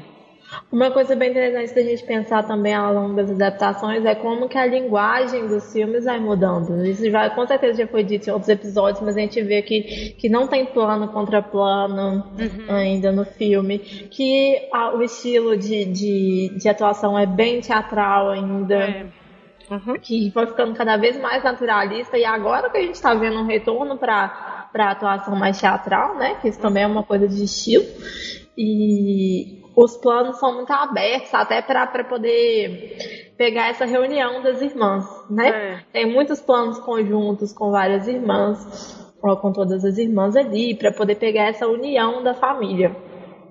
Que eu acho bem interessante nesse filme também. Uhum. Os problemas que eu tenho com esse filme são os problemas do livro que é arrastado, igual uhum. o livro é arrastado, que do enredo mesmo. Mas no que compete. Ah, tem outra questão que eu não gosto nesse, nesse filme, que eu acho que o casting, a, a escolha dos atores, fora a Catherine Hepburn, ficou um pouco ruim, sabe? Uhum. A personagem da Amy ali, ela é meio velha pro, pro papel, assim, ó. Olha, eu ia falar do Laurie, porque depois... O Laurie também então, não não, eu ia falar que o Laurie, eu acho esse melhor do que o de 49. Ah, não, é. O, esse de 49 pra mim são os piores. É, porque em comparação, o, o Laurie de 49, ele é um otário, ele é um otário. Tem uma fala dele que eu falei, gente, de onde tirou isso? Que ela ganha um dólar, né, pela primeira publicação dela, não sei se você lembra disso. E aí. Sim ele, tipo assim, ela ficou escrevendo, então ela não tinha tempo para ele, né? Aquela coisa. E aí ele, nossa, assim, ele é muito mais otário do que qualquer outra adaptação. Tipo, ah, você tá perdendo seu tempo aí em vez de ficar comigo. Um estranho assim, ele era muito mais esse homem nojento dos anos 50, sabe? Assim, então, assim, a, a adaptação ela é feliz nisso porque ela representa muito esse estilo hétero, assim. Mas o Lorde dos anos 30, eu achei ele é muito maduro, assim, era um cara. Você acha? Eu achei. Eu não, não, tive problemas com ele, não. Eu achei que ele. Claro, né? Assim, não. Nossa, não é o meu personagem preferido, mas pra mim tá Eu okay. acho ele tão fraquinho tão, nas duas versões, assim. Não é o Lore que a gente conhece, sabe? Aquela pessoa. Aquela personagem mais vivo, assim. Uhum. E. Sei lá. Não gosto desses lores antigos. acho, acho eles muito, é muito pastel, sabe? É, então, mas aí é também uma coisa que a gente pode ir comentando. Eles são pastel até 2000, até a de 94, eu acho. É. Né? Eu acho que eles vão mudando depois, porque eles são bem bunda mole mesmo, e esse outro um otário, né, assim. Eu acho que Talvez pessoal... um pouco também para fazer o contraste com a Joe, né? Porque aí ela fica ainda mais assim, perto uhum. né, desse cara. E... É, pode ser. Sei, pode ser uma escolha aí por causa disso, para enfatizar a, as características da Joe e fazer o contraponto com o. Não Isso. Sei. É.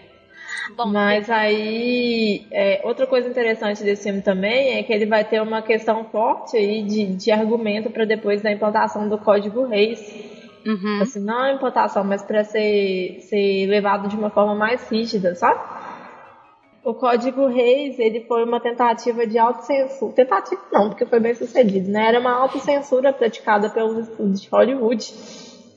É, para evitar a censura do Estado e para, na verdade, foi para limpar a imagem de Hollywood, né? Porque estava tendo uma série de, de escândalos e de filmes uhum. cada vez mais assim, assim, com insinuações sexuais e, e, presença de questões que eram moralmente questionáveis na época e até hoje para alguns grupos são moralmente questionáveis. Então, é, junto com uma série de escândalos, foi tendo essa tentativa de cada vez mais limpar o, o nome de Hollywood foram feitas uma série de tentativas de implantar códigos de autocensura uhum. para que os filmes fossem mais é, amigáveis para famílias, né? Eles fossem mais morais e tudo. É, uma tentativa bem moralizante, né? E olha só esse Exatamente. filme como ele é excelente para isso, né? E aí o sucesso financeiro desse filme, ele, ele contou muito né, nisso. Porque assim, olha só, eles ficam fazendo esses filmes violentos e tal, mas é isso que as pessoas querem ver. Hum. Elas querem ver esses filmes assim. E aí a gente vai ter o um filme feito sobre o Código Reis, que eles conseguiram, hum. no 49, que eles conseguiram tornar morno o que já era mais morno, que já era morno, né? É, é bem e ruim. Esse filme de 49, ele tem seus pontos positivos. Não vou dizer que ele é de todo ruim. Mas né? Ele é, ele é meio sofrido, sim. É, não, ele é ruim. Assim, não é assim um filme. Porque uma coisa, vou assistir um filme dos anos 30 hoje e achar legal, sabe? Assim, é um clássico. Esse de 49 não dá, não. O que eu gosto no de 49, o que é até interessante, porque. Ó, é interessante o de 49 por por, um motivo já, que eles pegaram quase os mesmos roteiristas do, do de 33 e, pega, e trouxeram pro de 49. Uhum. Então isso já define muito do que será o filme, porque o pessoal muda muito pouco. É. O filme é quase um, um, remake literal, quase um remake literal do, do, do filme de 33 em cor. Mas e isso aí... é uma coisa, só um parênteses, isso é uma coisa que é recorrente. O Frankenstein foi a mesma coisa. Assim, a gente Sim. foi vendo como que ele define, fica uma coisa definitiva. Né, assim, você vai na obra, mas essas primeiras adaptações, elas definem os estilos, sabe? É muito impressionante. E agora, eu acho que na, nas mais recentes a gente tem uma desvinculação um pouco maior, né? Uhum. De, de, desse material. Mas a de 33 e 49, por ter pessoas da mesma equipe também participando da, das mesmas coisas, uhum. eu acho que isso ficou muito marcado. E outra questão também é que, nossa, tem uma tentativa de atuação da, da, da atriz que faz a Joe, que eu esqueci o nome dela agora, que parece que ela tenta imitar a Catherine Hepburn. E só que ela não é tão boa quanto a Catherine Hepburn. Então fica só um pouco é. estranho. Fica é uma muito Joe mais é... forçado, né? A Joe Ele fica é muito forçada. sorridente. Parece que ela não tem uma gama de emoções variadas tempo. ela tá rindo o tempo inteiro, sabe?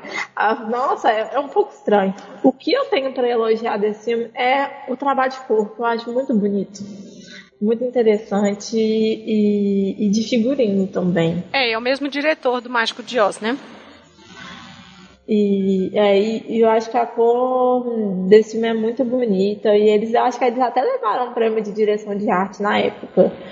E tá. Ah, uma outra coisa interessante de falar dessa adaptação é que ela vinha de uma tentativa de adaptar clássicos da literatura, que, que era uma coisa desse produtor uhum. desse filme, que depois ele foi fazer o, o Vento Levou também. Uhum. Bom, depois eu assisti uma série dos anos 70, de 78, muito ruim. E Essa olha... eu consegui, eu vi não, e olha que assim, normalmente eu assisto todas, assim, pra né, ver qual é e tudo mais. As da Jenny aos anos 70 todas são muito ruins. E eu assisto todas. Essa foi muito ruim, mas eu acho que também é nesse movimento que eu já tava de saco cheio, já assim dos personagens todos, sabe? E aí eu nem nem prestei muita atenção nessa. Mas a dos anos 80, que é o anime, eu acho que é ótima. Assim, gente do céu. É uma. Assim, é. Enfim, quem assistiu o anime dos anos 80 é aquilo lá, né? Então, assim, eles adaptam apenas a primeira parte do livro. Só a infância acaba quando o pai chega em casa. Assim. É, só um parênteses que são dois animes, né? A Toei fez dois animes desse, desse livro. Teve um anime de 48 episódios também. É isso, isso. E esse longa, entre aspas, que é uma hora. É, eu também não, não, não assisti. Não, eu acho que esse de 48 episódios está no YouTube também. Assim, esse, esse desse, que eu assisti está no YouTube e esse da série também. Mas ele é idêntico. É muito engraçado que cada uma das irmãs tem um, uma cor de cabelo, né? Assim. Bem anime mesmo, né? É, Porque assim. a, o rosto não muda tanto, as feições, aí tem que fazer a roupa e o cabelo e, diferente. Isso, mas é isso mesmo. A Joe é loura, do cabelo longo. A Amy, o cabelo curtinho, vermelho, a outra do cabelo, do, a Beth doente, a carinha sofrida, cabelo preto curtinho, enfim, eles faz essas diferenciações. A tia tem uma arara no, no ombro, que eu, tipo assim, é muito X, assim. Esses acréscimos de anime eu amo, porque às vezes não faz nenhum sentido. Mas tem um evento que eles colocam no anime, que eles estão é, na beira do rio fazendo um piquenique e a Joe não gosta do Mr. Brooke porque justamente está querendo casar, né, com a Meg e tudo. Me aparece um menino escravizado numa jangada. E aí o Mr. Meu Brook grita: Cuidado, você vai, né? Tipo, vai quebrar sua jangada. A jangadinha quebra e o Mr. Brook salva esse menino. Eles levam esse menino para casa do avô, do Laurie. É, assim, não tem nada a ver. E aí, assim, mas eu entendi que eles quiseram colocar a questão da escravidão ali, no anime, sabe? E aí o avô pergunta: Não, mas me conte a sua história, que você está entre amigos, né? Não precisa ter medo. E aí o menininho, muito estereótipo, né? Assim, do negro, ele conta que vai, ele, como vários outros, fugiram. E aí as cenas da escravidão, aí mostra um pouco. Mas assim, eu fiquei pensando, falei, gente do céu, é que saiu do nada. E aí ela começa a gostar, ela passa a gostar do Mr. Brook. Então foi o evento para justificar ela aceitar a irmã casar, sabe? É tipo, uhum. aconteceu por isso. E o menino fica morando na casa do avô, do Laurie. Oh. aleatório. É, Muito bem aleatório, mas é um evento para justificar assim, a mudança da Joe assim com com o Mr. Brook, né? Bom, mas aí então a gente chega na adaptação de 94, que assim, antes da de 2009 talvez seja a mais uhum. conhecida, né? E tem um casting, assim, né? Bem. De peso. Todas é... as adaptações vão, vão trazer esse casting de peso, né? A, a e, e, são indicadas a, a, prêmios justamente por conta disso. Ou é de figurino, ou é de atriz, assim. Que, que Olha, mas eu confesso que eu detesto a Inona Ryder. Eu detesto ela. Assim, eu não gosto de. Acho que eu gosto só dos fantasmas se divertem com ela, porque eu amo é. aquele filme, eu amo aquela personagem. Mas assim, ela como Joe, hoje, quando eu fui reassistir o filme, eu até acho que ficou muito bom, sabe? Hum. É... Mas eu acho que os personagens todos são muito legais. O Gabriel Byrne como professor, eu adoro. Eu adoro ele.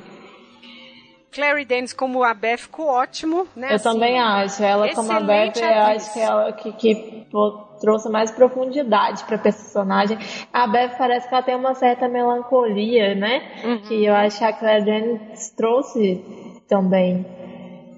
E é, como você tinha comentado anteriormente, a coisa da doença mostra mais a transição. Ela se recupera da primeira, né? Assim, e aí acho que esse filme mostra mais, assim. Eu sou suspeito para falar, porque esse aqui é a minha adaptação preferida do filme, assim. Salvou é. o livro, salvou o livro se tiver que salvar. Eu sabe? não gosto tanto dessa adaptação quanto a Lívia, mas eu acho ela uma boa adaptação também. E é interessante que ela começa a, a conversar mais com, com, com a, a mulher dos anos 90, né? Uhum. Que vai ter mais a questão profissional, vai começar a trazer a questão da Joe negociando com o editor, vai aparecer ela escrevendo, que as outras Sim. adaptações parece que ela ser escritora, ela é escritora também. É, exatamente. E, e, a gente vê que nos filmes em geral, em todas as adaptações, o quanto que é mais forte a gente vê o personagem fazendo a coisa do que ele falar, do que, uhum. que ele uhum. fez, né? Que é uma questão básica de roteiro. É muito mais forte a gente vê que eles, ela escrevendo, se esforçando ali, do que ela lê o texto pronto na sala para todo mundo, igual a gente viu nos outros filmes. A é, gente não, acho... tem noção do, do, trabalho que deu aquilo, né? É, e acho que também tem uma, mais discussão de gênero, né? Já tem ali, né, a mãe quando ela, o Mr. Brooks ele representa esse homem que está de acordo que as mulheres são frágeis, coitadas, né, não podem fazer muito esforço físico, e é a figura da mãe que vai falar, é, não, elas ficam doentes quando são confinadas, né, elas têm que correr por aí mesmo. Então assim, aparecem já umas discussões ali que eu acho interessante. Meu problema é o Laurie, porque é essa ideia que eu tenho ranço até hoje da questão da maturidade que é uma ideia muito problemática, que ela serve para justificar uns comportamentos horríveis, de que a mulher amadurece mais cedo e o uhum. homem é um eterno meninão, sabe? E esse filme, o Laurie é isso, assim, nossa. E é o Christian Bale ainda por cima, né? Assim, nossa, até... eu gosto dele, mas eu também, esse mas não, não, isso, não deu. Não ainda de bigode, né? Assim. É, o que eu não gosto desse filme, principalmente, eu acho que é a Amy, sabe? Uhum. A Amy adulta, a Amy novinha, que é interpretada pela Kristen Dunst, inclusive. É ótima, né? Muito boa a pequena. É. Vale ressaltar que é o único filme que a Amy criança é interpretada por uma criança. Exatamente. Esse é o meu é. problema com a próxima adaptação, mas a gente chega lá. É, então, assim, essa coisa do Sim. gênero nos anos 90 me irrita isso, porque esse tipo de argumento legitima isso nós estamos vendo aí, sabe? Assim, ai, ele errou, ele é só um garotão, sabe? Não, uhum. não, sabe? Não, porque com 13 anos elas estão lá trabalhando, tem que, tem que saber como que é casamento, e ele, meninão, vai decidir o que vai fazer na vida, fica lá na França, viajando, pegando todo mundo, sabe? Assim, enfim, mas é uma coisa que, assim, hoje eu vejo e penso, nossa, aqui não passa, sabe? Não dá. Mas ao mesmo tempo tem umas questões de classe também, né? Eu acho que é interessante quando elas é, ficam sendo criticadas pela pobreza e assim são criticadas pelo posicionamento contra a escravidão. Elas não usam seda, né? Assim, é, elas são ironizadas por isso, né? Elas Sim. têm ideias sobre escravidão, né? Então já aparece ali um pouco também. E acho que as, as, as irmãs são, exceto a Amy, como você falou, grande, eu acho que elas, os papéis são muito bons. Eu acho que as atrizes são muito boas. É, interpretaram, acho que foi legal assim. E a questão da, da. Eu não gosto, não é nem da atriz tanto da Amy, mas do próprio papel, sabe? Que ficou uma coisa meio apagada, você não vê tanto. Ela quer ser artista, mas meio que tanto faz. Uhum, é. E. Porque isso contrasta com a personagem da Joe, que quer ser escritora e fica ali trabalhando muito por aquilo. A Amy meio que, ah, não, tá bom, vou pra lá, porque quero tela de arte, mas é isso, assim se não for também depois, também tá bom. Tá? É, Sabe, é. eu sinto que ela não tem aquela, aquela coisa da, da M do, do, do livro também, de ser meio pirralha às vezes. Uhum. Não pirralha, mas obstinada, sabe? Que, Sim. Que essa, da, que essa, essa M não vai ter. É. E eu, é, eu acho que o que eu gosto desse filme também é que tem já esses traços dessa vida da, da Al Scott que a gente falou, sabe? Assim, a questão dele, dos dois discutindo filosofia, né? Depois ela está discutindo uhum. com outros estudantes lá na pensão. Então, Sim. assim, isso a gente está nos anos 90 e ela tem uma discussão ali, ah, a gente não vai votar porque a gente tem coração bom, não, mas porque a gente é ser humano, sabe? Assim, é. Então tem um que é que são coisas da Luísa, né, da autora. Então acho que isso é interessante de ter no filme que mostra isso, essa, esse pé de igualdade intelectual dos Eu homens. gosto também como eles aumentam o papel da mãe nesse filme, né? Que aí quem salva a menina doente é, é ela, uhum. né? Da primeira vez que, que os ensinamentos que ela passa para as meninas são coisas mais focadas na realidade. E, é, e no... A cena do cabelo, que ela vende o cabelo, eu acho que essa é muito é um detalhe, mas eu acho que ela é interessante nessa adaptação, porque ela vende o cabelo para pagar a passagem da mãe, né? 25 dólares para poder ir para Washington quando o pai estava no hospital. Nesse aqui, ela, né, a, Beth acorda de noite, já tá chorando, ela pergunta, você tá chorando por causa do papai? Não, por causa do meu cabelo. E aí é o ridículo. Ela tá Sim. chorando, mas na hora que ela verbaliza, tipo, nossa, que ridículo. E aí eu acho que essa coloca um pouco, é um detalhezinho de nada, mas eu falei, né, realmente, assim, não tinha mulheres com cabelo tão curtos nessa época, né, então foi uma atitude extremada de renúncia cristã e tudo mais, né, para ajudar a mãe e que depois fica ridículo assim a situação, né? Então tem uns detalhes que eu acho que são interessantes nessa nessa adaptação. Isso, e também tem a questão do figurino, que é muito bom. Uhum. Acho que todas as adaptações são só as 33 que a gente não vai ver, não tem como. Tipo, eu não consegui prestar atenção e parece que é mais simples também o figurino, né? Uhum. Nesse eu, eu, eu acho muito bom também, na questão de que eles conseguem é, mostrar a personalidade da, das personagens de uma forma sutil, sabe? Então, um, um pouco mais fiel historicamente do que é, eu acho que também por causa da própria pobreza. Né? Acho Mas ainda assim tem algumas questões que não são muito, né? Sempre o negócio do cabelo nas, nas adaptações modernas fica, né? Porque antigamente tinha aquela questão de que a mulher mais velha sempre tem que estar com o cabelo preso, né? Não pode, não pode mostrar o cabelo solto. É, nem Só... mais velha, né? As mulheres tinham cabelos presos. Ou Sim. naqueles cachinhos e tudo mais, né? Assim que é uma coisa que a de 2019 jogou na lixeira mesmo. Mas eu não me importo nem um pouco, porque Sim. eu acho que, tipo, pro propósito narrativo, você tem duas horas para contar uma história, você tem que trabalhar com símbolos contemporâneos, porque você não pode contar que a, que a audiência tem a referência histórica. Uhum. Então você tem que usar os símbolos atuais. Vamos aproveitar então já falar de 2019, que a gente já tá falando de figurino. É, exatamente. O figurino da, da, de 2019 eu amo e ele não tá nem aí pra questão histórica, nem um pouquinho. Mas é muito interessante o trabalho que elas fizeram de atribuir uma paleta de cores para cada personagem e a escolha dessa paleta de cores foi feita de acordo com a cor do caderninho que a, que a Mar me dá pra para a mãe dar para cada uma das filhas. Você lembra dessa passagem uhum. que ela dá um caderno? Então, eles usaram de, é, essas coisas para estabelecer as paletas dos personagens. E outra coisa interessante também é que eles pegaram muita inspiração de pinturas impressionistas para alguns detalhes e outras questões de figurino. E é bem interessante, sabe? Eu recomendo quem, uhum. quem tiver gostado de, disso, é, dá uma olhada em com, como que, que são pensados os acessórios para cada personagem, uhum. para ressaltar as características de cada uma. É bem interessante mesmo. Se eu não me engano, a figurinista desse filme também ela fez figurino de outros filmes, tipo Chicago. É, filme... Ah, e ela fez Orgulho e Preconceito. Sim, então. Uhum. Eu acho muito bom, mas tem muita gente que reclama por causa de, dessa questão histórica mesmo, porque não tem o corsete, né? Não tem o, o é corsete? Corselete? Corpete. Corpete. É, não tem o corpete, é. só a M que usa corpete, eu acho. Não, e nem o boné, aquele chapeuzinho, né? Assim, é. chapeuzinho era a regra social, sair de casa sem chapeuzinho, nossa, que absurdo, né? É, não, a, a, tem a Jo usa calça. Usa não, e a Jo usa, a Jo usa, usa chapéuzinho de ferroviário, né?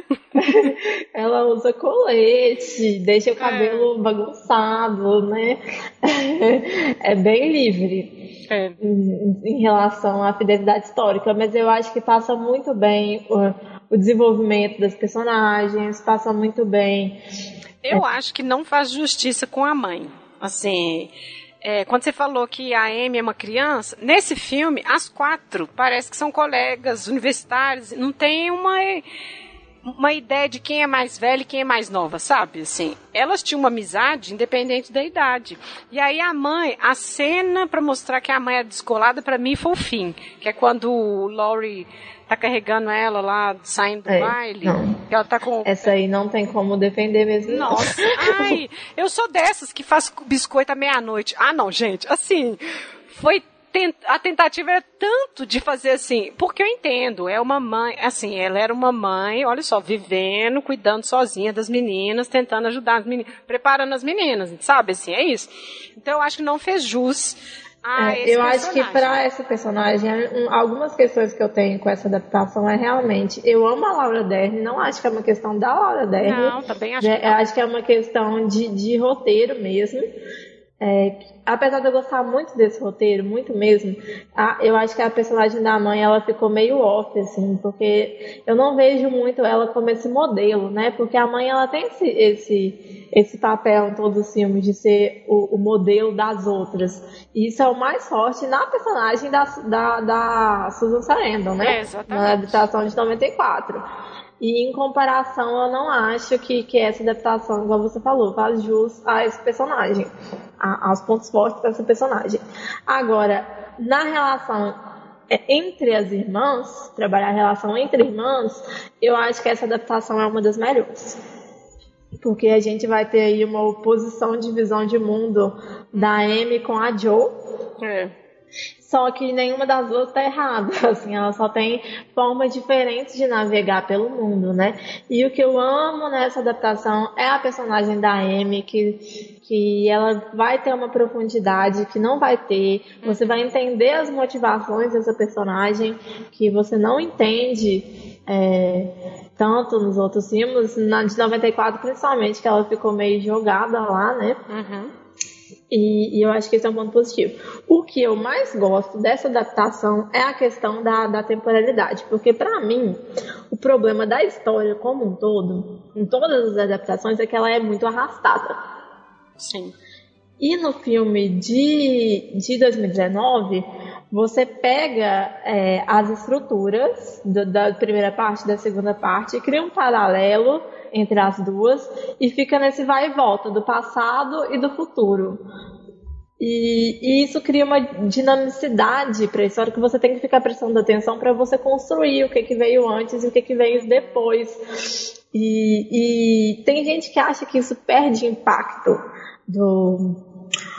é, de ter feito isso. Eu acho que, pelo contrário, você vendo as coisas em contraste, você sente esse vazio que a Joe tem de ver as, as coisas não sendo mais como eram antigamente, sabe? E o passado tem aquele brilho de ouro, amarelo. Exato. Porque ele é tão bom, aquilo lá era tão bom, agora eu tô aqui trabalhando, minha irmã morrendo, né, assim.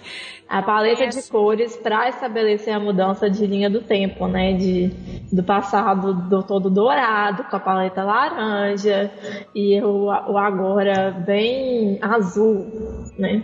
Eu vi muita gente criticando isso, mas assim, eu não vejo problema. Eu acho que isso é legal, sabe? Assim, de flashbacks, de memórias e tudo mais.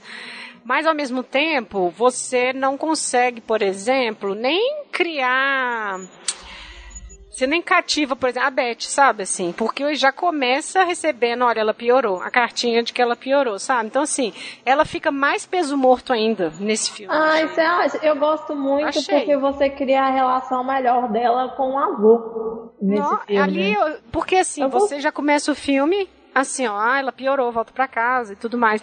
Então, assim, quando ela já está no momento, na, nas memórias ela aparece, você já está despedindo dela. É um personagem que você despede toda vez que, você tá, que ela aparece, sabe? É. Não sei, eu, mas assim, isso é o de menos, coitada, ela é santa, não precisa da nossa, da nossa atenção.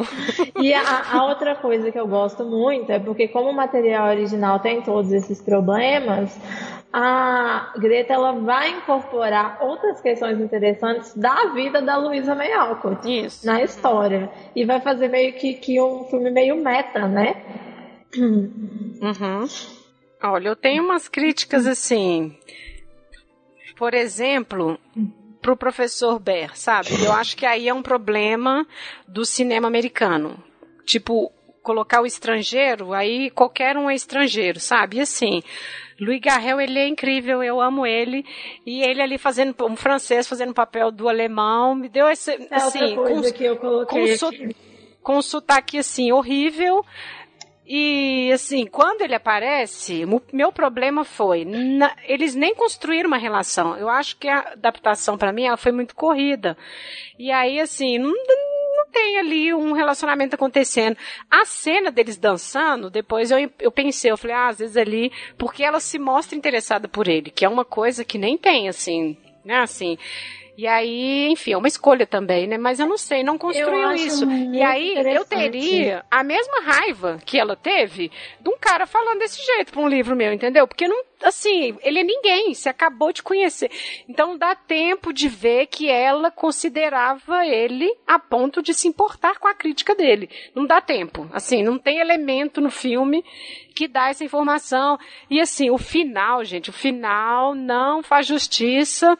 Poxa, com a atriz, sabe? Assim, a, a ela é incrível, a família empurrando ela, assim, nossa, aquele final horrível. Ai, final. gente, eu gostei. Eu não tenho o que dizer. E eu discordo porque eu acho que, como a história do livro, porque esse personagem teve que ser incluído de última hora por causa de uma pessoa externa, o fato do filme fazer uma piada com isso é muito. Eu acho muito não, engraçado. Mas, aqui, mas você, ó, esse personagem aparece do nada, em vez de tentar fazer esse personagem é, aparecer e construir essa relação, vamos fazer o seguinte: vamos pegar esse personagem e fazer ele virar meio que uma piada de Deus Ex Machina dentro do filme. Uhum. E, e a partir disso a gente libera espaço para trabalhar as outras coisas. Que, que não, a gente acha mais interessante. Não faz justiça a Jo Sabe assim, na hora que ela fecha a porta que ele tá indo embora, a família toda, você ama ele, olha, você ama ele, ai, arruma carruagem pra ir lá encontrar com ele. Gente, ela é, ela é superior, sabe assim. Ela é uma mulher superior e ali fico, eu acho que fico, reduziu demais a personagem. Meu problema foi esse, sabe assim. Nó, correndo, igualzinho essa mania de filme, de correr atrás do homem porque arrepender. Sabe, esses três. Gente, o filme é de 2019. É uma Mas eu entendi que isso é uma piada isso. dentro do, do, do filme, entendeu? Não, eu não entendi não, porque eu entendi como falei, uma piada. Quando eu falei dessa cena da dança, se é um personagem de improviso, por que, que ela tá interessada nele agora, entendeu? Assim, eu acho que, tipo, não casou. Não casou, assim. Entendi. assim. Se fosse um personagem de última hora, Aí eu esbarrei com ele por acaso. Não, ela vai atrás dele no bar, ela fica de olho nele na ópera. Então, houve uma tentativa de, olha, ela já estava interessada nele. E aí, no livro ele aparece do nada, né? Assim, se era isso, teve cena, teve cena para dar a entender de que ela estava interessada. E aí depois, nossa, eu não sei, eu não entendi como piada, não. Acho que reduziu muito a personagem, assim. Ela ficou medíocre, ela não é, ela é muito maior, assim, ela é superior, nossa. Ela é incrível, essa personagem. A, a atriz, né, nossa. É, a atriz é muito boa. Mas eu tive outra interpretação. Pra mim, eu não acho que isso diminui a personagem, porque a gente tem várias cenas também dela fazendo muitas coisas, tipo, enfrentando o editor, que isso também é uma questão muito interessante, porque aquele contrato que aparece no filme é o contrato real da, da Luísa May, May Alcott, né? exatamente. Que, que ela negocia e que eles acham que não vai dar em nada porque, né, porque ah, uma história de mulher, ninguém... Uhum. E aí a mulher ficou rica, sustentou a família inteira com, com o dinheiro do livro. Então, mas o e... problema, eu vou insistir nessa cena ridícula porque reforça o estereótipo, que é justamente o que está tentando quebrar na hora que mostra ela discutindo, olha só como ela é incrível. Ela nunca pelo menos, assim, essa perspectiva desse filme, que é o que ela conversa com a mãe dela, ela quer continuar ser dependente, não significa ser sozinha, entendeu? Assim, é diferente. E aí, um final pastelão, mas Sabe, é assim? igual isso. Pra mim é meio que uma piada que, que é para fazer esse paralelo com o próprio livro. E pra, no meu caso, eu achei engraçado. Eu não levei. É essa a questão, porque depende da seriedade que você leva no final. Porque pra mim é, é claro, tipo assim, ah, é, vai ser só igual um filme de Hollywood. E, e, e, tá, e é só isso, sabe? Uh, não um filme de Hollywood, mas no caso né, é uma história de conto de fadas, né? Para poder agradar o público ou agradar os leitores, entendeu? Então, aí a gente entra no que a gente conversou nos bastidores, que é o meu problema com esse tipo de leitura feminista, sabe? Uhum. Porque reforça. No final, olha, ela lutou tanto, ela fez isso, ela briga com o editor, mas é pastelona e vai correndo atrás do homem na estação de, de, de trem, sabe? E o diálogo lá, eles ainda tentam fazer igual, ah, minhas mãos estão vazias, ah, não estão mais. Né? Que é o que todas as adaptações mantêm, né? Essa fala. Sim. Mas não pega. sei, assim, é uma questão de perspectiva mesmo, assim. Eu não captei a piada, eu pensei assim, não, que pena, assim, matou, sabe? Matou o personagem. Não, eu entendo totalmente a sua leitura a partir do momento que você leva isso a série, sabe? E você pega. e olha que eu nem gostei do filme. não, é, é, eu, eu, eu entendo, mas igual eu não consigo ter essa interpretação justamente porque eu não consigo levar a sério esse final, uhum. entendeu? Sim. Eu acho que tem esse tom meio jocoso. Hum. Mas é, é isso, é, é uma diferença de, de interpretação mesmo. No é, caso, porque assim, você tem argumentos fortes, eu entendo de onde você está vindo. Não, mas não é nem questão de, de argumentos fortes. É, eu acho que estragou o personagem. Ela é incrível. Assim, eu fiquei com dó, assim, eu falei, poxa, o que, fizeram com ela. Poxa, amiga, poxa, amiga. olha o que fizeram com você no final do filme, não. É. Assim, péssimo, a corrida de carruagem, que é tipo isso, é filme dos anos 90, correndo atrás do cara, arrependido, entendeu? Assim, enfim, é. pode ser o lado da piada, mas eu fico pensando numa leitura feminista, acabou fechando com chave de ouro, olha, ela lutou tanto, mas no final acabou como todas que querem um casamento ou não, sabe? Assim. Uhum, uhum. Um outro problema que eu tenho é esse ator que fez o Laurie, o Timothée lá. Ah, não, é. Assim, eu entendo o furor. Não, na verdade, eu não entendo. Eu não também entendo não entendo. Isso, eu não entendo é o furor não entendo. que as pessoas têm com ele. Eu Mas achei... eu acho que ele é um bom Laurie, apesar de tudo isso. Sim, mas aí, sim, porque ele fez o papel de odioso, né? Uhum. O Laurie ridículo e tudo. Mas volto naquilo, a ideia do meninão, sabe? Ele é menino até quando ele casa com ela. Ele não. Ah, mas ele tem Tadinho. cara de menino também. Né? Mas eu acho que a roupa não ajudou. A roupinha balão, sabe? Não ajudou uhum. ele, não, tadinho. Não, não sei, assim, não eu sei. acho que deixou é. ele menino. Assim, elas Eu acho que é a cara mesmo, Lívia. ele tem cara de criança também. É assim, elas foram amadurecendo. Tipo assim, quando coloca a Joe do lado dele, é impossível, assim, ser um, um, um casal. Ele é uma criança, ela é uma mulher. Você sabe que não é a primeira vez que eles são casal em filme, né? É, então, sim, mas assim, é, tem um furor com esse cara que eu não entendo. E outra coisa, Gente, me perdoe, mas Emma Watson, ela é horrível. Assim, péssima. Péssima. Ainda perto desse grupo de atores. Fico, assim, muito ruim. Atuação muito ruim. E aí já a Meg já é aquela personagem que você já fica assim, hum, né? Tipo, não tem como te salvar, ainda esse. No, com eu gosto sobre a Meg nesse filme daquela questão de falar que também não tem nada de errado em você querer dois filhos e uma família. Eu acho que esse filme também é o que, que trabalha melhor em termos de roteiro, não de atuação, a questão da Meg, sabe? Da, da, da, da do dilema dela. Oi? De roteiro, sim. É, do dilema da Meg. O que eu não gosto mesmo é porque a, as outras atrizes são tão boas que a Emma Watson ela meio que se perde ali, sabe? Ela fica parecendo. Melhor, poxa, você tem um elenco que tem Laura Dern, que tem Mary Streep, que tem Saoirse, né? Que tem, que tem muitas. A Florence Pugh, que tem atrizes excelentes. Então, você pegar uma atriz que, mesmo que às vezes ela não é horrível, ela é mais ou menos no meio desse elenco, não segura. É. Não segura. Olha só quem tá do seu lado. É bem ruim. Você fica pior, sabe? É. É. Mas não, o personagem é como se, é, mas é como você está falando, assim, mostrar o que vem depois do Feliz para Sempre, a pobreza, sabe, assim, acho que, tipo assim, a escolha dela do casamento, acho que isso é bom, porque é, é nessa tentativa também de, ó, oh, vamos ver o que acontece depois, né, você casou por amor, né, a vida é difícil e tudo mais, né, então acho que também isso é uma coisa que é interessante. É, e esse filme também é o filme que mais vai mostrar a questão da, da Joe com a escrita.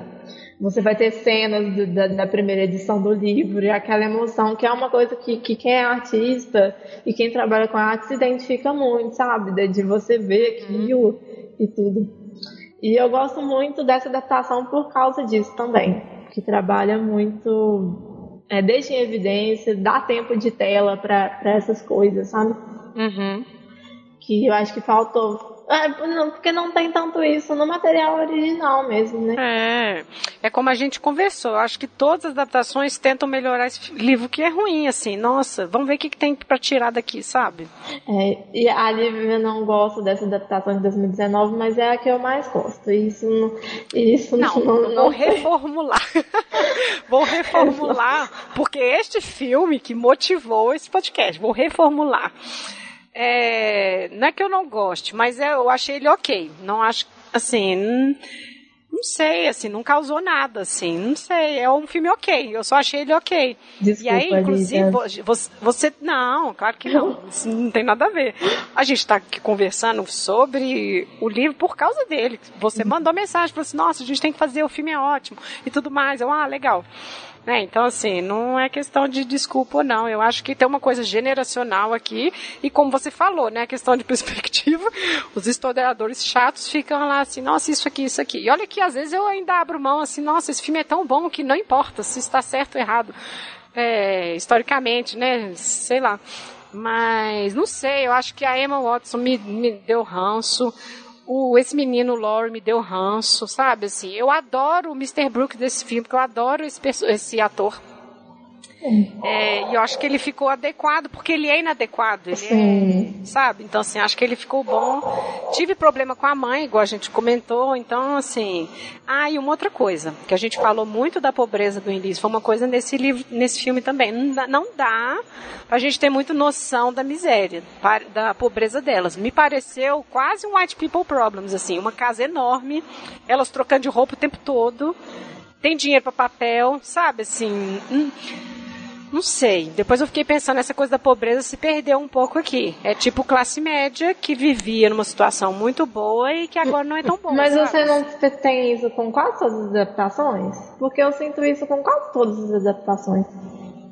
É, assim, a de 30, a casa delas é minúscula. É, a de 30 é que eu acho que ficou mais forte é. marcada essa pobreza, é. justamente por questão deles evidenciarem isso, dado o contexto da depressão, uhum. né? Da grande depressão e tudo. É, Mas se é você assim. pegar a de 49 também, nossa, é, é, eu acho que, que, tem o contraste com a casa do Lori, que é gigantesca é, e tudo, mas, mas a casa delas também Cada uma tem ali seu quarto?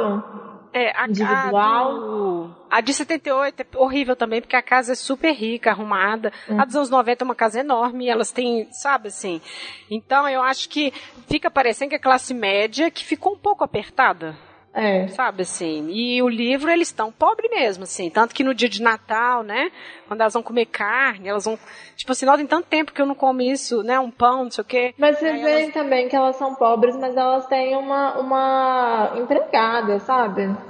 É, exatamente. Isso em todos, Tem em todos, isso no livro. É, então eu não vejo que elas são tão pobres assim. É, não é miséria, é uma É. pobreza, né? Como a gente falou que a própria vida dela também foi isso. Uma coisa que agora eu lembrei dos pobres que a gente nem falou, que é, que é aquela A dos Hamel, né? É. Aqui tem Que aquela coisa lembrei. de caridade, né? Isso. E eu lembrei uma coisa horrível dos anos 90, que quando elas vão visitar ela, Ai, ela é uma família estrangeira, eles não falam nem inglês. Não sei se você reparou isso. Aham. Que aí entra nessa questão que é muito atual, e na hora que eu assisti eu falei, nossa, não acredito, sabe? Que é assim, você é pobre, você é pobre porque você é estrangeiro. Eu lembro das pessoas, quando eu conversava falando de morador de rua em Paris, a primeira coisa que me perguntava é se era francês mesmo, É, entende? nossa. Tipo assim, é impossível que um americano more na rua, deve ser latino, é impossível em Paris um francês morar na rua, entendeu? E aí esse filme coloca um pessoal falando uma outra língua misturada lá, e aí a Beth, ah, não tô entendendo, não tô entendendo o que você tá falando, entendendo o que você tá falando, entendeu? Assim, nossa, desnecessário. E, Porque no filme eles são americanos, todo mundo é pobre. É, e eu acho que o filme de novena também é, ele ressalta muito tanto que essas mulheres são, também estão ali salvando eles, sabe? Uhum, White Savior, né? É mu- muito forte. É, exatamente, eu E- tinha esquecido disso. Ah, e nos outros, eu também queria falar do de 49, que assim, você Hum. piscou, a Beth morreu, né? Total- Totalmente descartável, é. Nossa, não, tem aquela coisa que, que, que é uma coisa muito importante pra história, né? É um, é um momento dramático central do, do livro. Eu sei que a personagem no de 49 é, a- é a mais nova, né? Eles fizeram essa adaptação da Beth ser É. a irmã mais nova, porém, você não sente assim ela morrendo, não acho, pelo menos. É, exatamente. morreu, acabou o filme. Pessoa morreu, É, chegou. não, e assim, é um evento traumático, né? A morte de uma irmã, né? Então, assim, no 94 e o de 2019, isso, é- isso fica legal. Porque, assim, a gente vai seguir nossas vidas, mas a gente vai sempre pensar nela, né? Fica isso, né? A outra, a Joe escreve um livro, né? Assim, Uhum. dedicado pra irmã, né? Mas é mesmo. Não, 49 medonho. Mas assim, eu acho que a nossa impressão geral foi essa, né? Assim, as adaptações são infinitamente melhores que o livro, tentam melhorar o material que tá ali dentro, sabe assim? É. Eu acho que é isso. Todas as. Ó, pode escolher qualquer adaptação pra você assistir, que vai ser no mínimo ok, mas não é o livro. não é o livro. Nossa, é o primeiro episódio que a gente fala, assista o filme, não leia o livro. É. Mas é bem isso mesmo, né, Lívia? É, Mas querendo ou não, a gente tem várias questões para discutir. Ah, só um adendo também, que é a questão do estrangeiro que você falou, que Ah. esse casting, o BL é estrangeiro, pouco importa que ele é alemão. E isso não é só na versão de 2010 que, que eles pegaram esse ator, né? O casting de outros atores que, que eles escolheram, é, teve um que foi um ator italiano, sabe? Mas Então, é o assim, Hollywood, tipo, veio de fora, não é, importa. vem É, de eles fora, não estão não nem aí. quem seja. É, vai aquele ali. É europeu, É isso mesmo. toma, tudo É europeu. isso Vem mesmo. cá. Ah. Você mesmo. Ai, ai. É. É. É, e fazer ele bonito, né? A gente falou isso também, né? Tem que ter, poxa, ela merece um cara bonito. Eu Ele também é acho. que Eu é amo essa ele, cara- eu amo ele. O de 2019, né?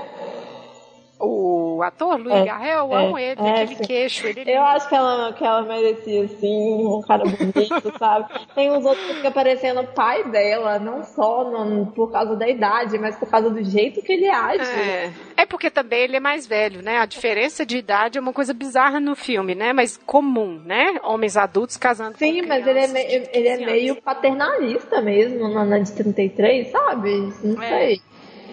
Tipo, É. dando tapinha lá no, no- no ombro, sabe? Ai, ai, bem sem então, exatamente. Bom, mas é isso, né, Jane? É isso. Destruímos com carinho, viu só? Coisa é. foi com bastante carinho, assim. Se deixar, eu continuo aqui metendo pau. Mas, foi com bastante carinho. Não, a gente, não, a gente conseguiu levantar alguns pontos para salvar um pouco, assim, também, né? Mas, assim, realmente não é uma indicação, eu acho. É. Não é uma indicação, as adaptações eu indico. É. Talvez, uma, é, como você disse antes, né, uma indicação se você quer estudar literatura e não como livro para divertimento, assim, vou sentar e ler este livro. É, não é divertido, definitivamente não é divertido. É, agora, você quer entender um pouco mais sobre cultura americana, de onde que vieram essas questões todas que a gente vê aí hoje. É. É, é bem interessante nesse aspecto. Por isso que eu não me arrependo completamente de ter lido esse livro. que deu pra, deu pra entender um pouco mais, assim. Deu pra gente gravar um episódio. Deu pra gente gravar um episódio. Mas é, eu espero que no futuro tenham leituras melhores aí pra mim, pra você, né? Sim, sim. sim. Bom, a gente então, gente, encerra este episódio, agradecendo quem ouviu até aqui, agradecer a Jane, Jane. Vivian, muito obrigada pelo convite. Eu gosto demais desse podcast. Eu acho que incentivar a leitura é sempre importante. É com o coração pesado que eu vou, vou recomendar a não leitura de livro aqui nesse episódio. É, mas eu, eu acho muito que, que a gente tem que deixar a leitura mais acessível, e por mais uhum. que, que, o livro seja ruim, esse movimento da gente ver a adaptação e procurar obra original é, é sempre interessante, né? Uhum. E... Não, é, eu concordo com você. Agradecer você por ter vindo novamente e ano que vem Pequena sereia. Isso aí agora sereia. virou uma dívida de sangue, né? Sim. Tenho um pouco pressionado aqui, meu Deus. Não, mas assim, eu amo. Assim, eu amo esse conto e acho que tem muita coisa ali. Nossa, eu acho é. que pode ser interessante, né? A não ser que você. Bom, tem outra sugestão. ah, não, não. Vou ficar na Pequena Sereia mesmo. Depois dessa, eu não vou nem me arriscar, não. Ai, gente, mas então é isso, pessoal. Agradecer quem ouviu até aqui. Estamos sempre monitorando e acompanhando os comentários lá nas nossas redes sociais, no Instagram, Twitter, Facebook, né? Deixem lá. E é isso, encerramos mais um episódio e nos vemos mês que vem. Tchau. Tchau.